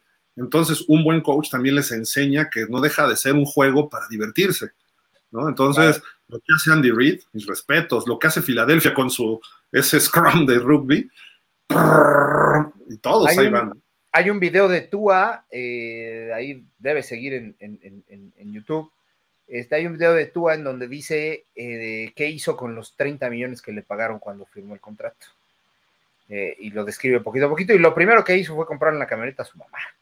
Una Escalade, ¿no? Muy bonito. Una Escalade y por ahí creo que también una casa. ¿No? Entonces, sí tienes razón en ese sentido, o sea, y pocos son los que ejercen su profesión, ¿eh? Porque hay algunos que sí, como salen del college y salen con su, con, su título y salen profesionistas, pues algunos le ejercen. Pero ninguno sale con título, ¿eh? Algunos se, eh. titulan después. Bueno, sí, sí, sí, pero, pero bueno, pasan por Sí. Por ejemplo, Steve Young estaba estudiando mientras jugaba y después se tituló como abogado. Y así hay algunos que terminan después su carrera, ¿no? Pero bueno, pues vámonos, este, nada más leo aquí a Rodolfo Martínez, dice, buenas noches, gracias por el tiempo que le dedican a los fans, que descansen. A ti, Rodolfo. Y Jürgen Max dice, prefiero a Baker que a Roberts, tuvieron números parecidos, solo que Baker sí cubre pase. Solo, solo tackles, Baker 66, Roberts 68. Sacks, Baker 4, Roberts 4 y medio. Pases defendidos, Baker 4, Roberts 0. El fumbles provocados, Baker 1 y Robert 0. Ok, buen, dato. Gracias, este Jürgen. Mi muchacho, gracias. Tú tenías que defender a mi muchacho. ¿Hay algo más para despedirnos? Este, no, Gil, nada. Este, agradecer obviamente eh, a ti, a, a Polo, obviamente, a todos los Dolphins que nos escriben. Siempre un gusto estar aquí para platicar de los Miami Dolphins. Y si me permites, un, reconocimiento especial a, a, Dani y a este Aarón con toda la cobertura que tuvieron desde allá en, para toda la semana con pausa de los dos minutos de, del Super Bowl. Mis respetos, lo hicieron excelentemente. Y bueno, pues aquí seguimos, ¿no? Nos vemos el próximo martes. Va. Sí, muchas gracias, Fer. Ya les hemos dicho y se la rifaron en serio, ¿eh? Allá, este, tanto Fer como, Fer, perdón, este, Aarón como, como Dani. Ya, Aarón ya llegó ayer y Dani hoy llegaba a, a, su casa, entonces ya mañana platicamos con ellos cómo les fue, ya que nos hagan un resumen. Pero bueno, muchas gracias, Fer. Nos vemos pues la próxima semana. Si hay algo interesante estos, estos días, nos conectamos. Si no, bueno. Polo, muchas gracias. ¿Algo más para despedir? No, pues nada más agradecer todos los comentarios, siempre nutren mucho. Eh, los datos de Jürgen Max son verdaderamente buenos, siempre nos, nos saca de, la duda en el momento. Este, gracias, Fer. Siempre es un placer poder contar con tu gran opinión. Y bueno, sumarme un poquito al comentario de Fer, ¿no? Este, creo que sí, lo que hizo Barón y, y, Daniel Vaz, ¿no? Sí. Este, estuvo excelente, la verdad, todo lo que, lo que pude ver, estuvieron siempre al pendiente, se vea que, casi ni, ni, dormían ni comían, ¿no? Pero, pero este, pues habla muy bien de ellos y eso es gracias a la gran afición que se tiene a este deporte que, que hasta que uno muera lo va a tener ahí pegado al, a, todo lo que significa el fútbol americano, ¿no? Es, es, es parte de la vida y, tiene que serlo, por lo menos en mi caso, es, es el 50% de, de lo que forma mi vida. Correcto. Para mí es como el 90, pero bueno. Muchísimas gracias, Polo Fer. Gracias también a Isra, que hoy no pudo conectarse otra vez. Antón, que andaba también ya ahí este, descansando porque ha tenido mucha chamba. Y pues Javi, que tampoco pudo entrar, pero ahí estuvo escribiendo en los comentarios. Muchísimas gracias a todos. Ya leímos algunos de sus mensajes, nos vamos a poner en contacto con ustedes. La próxima semana ya tenemos, los incluimos en los programas. Disculpen, por ahí hay dos personas ya. Vamos a tenerlos para ya platicar con ustedes de su afición de Dolphin, pero aquí estamos con muchísimo gusto. Pásenla bien, cuídense y nos despedimos como siempre diciendo fins Hasta la próxima. Gracias, Fer. Gracias, Polo. Perdón.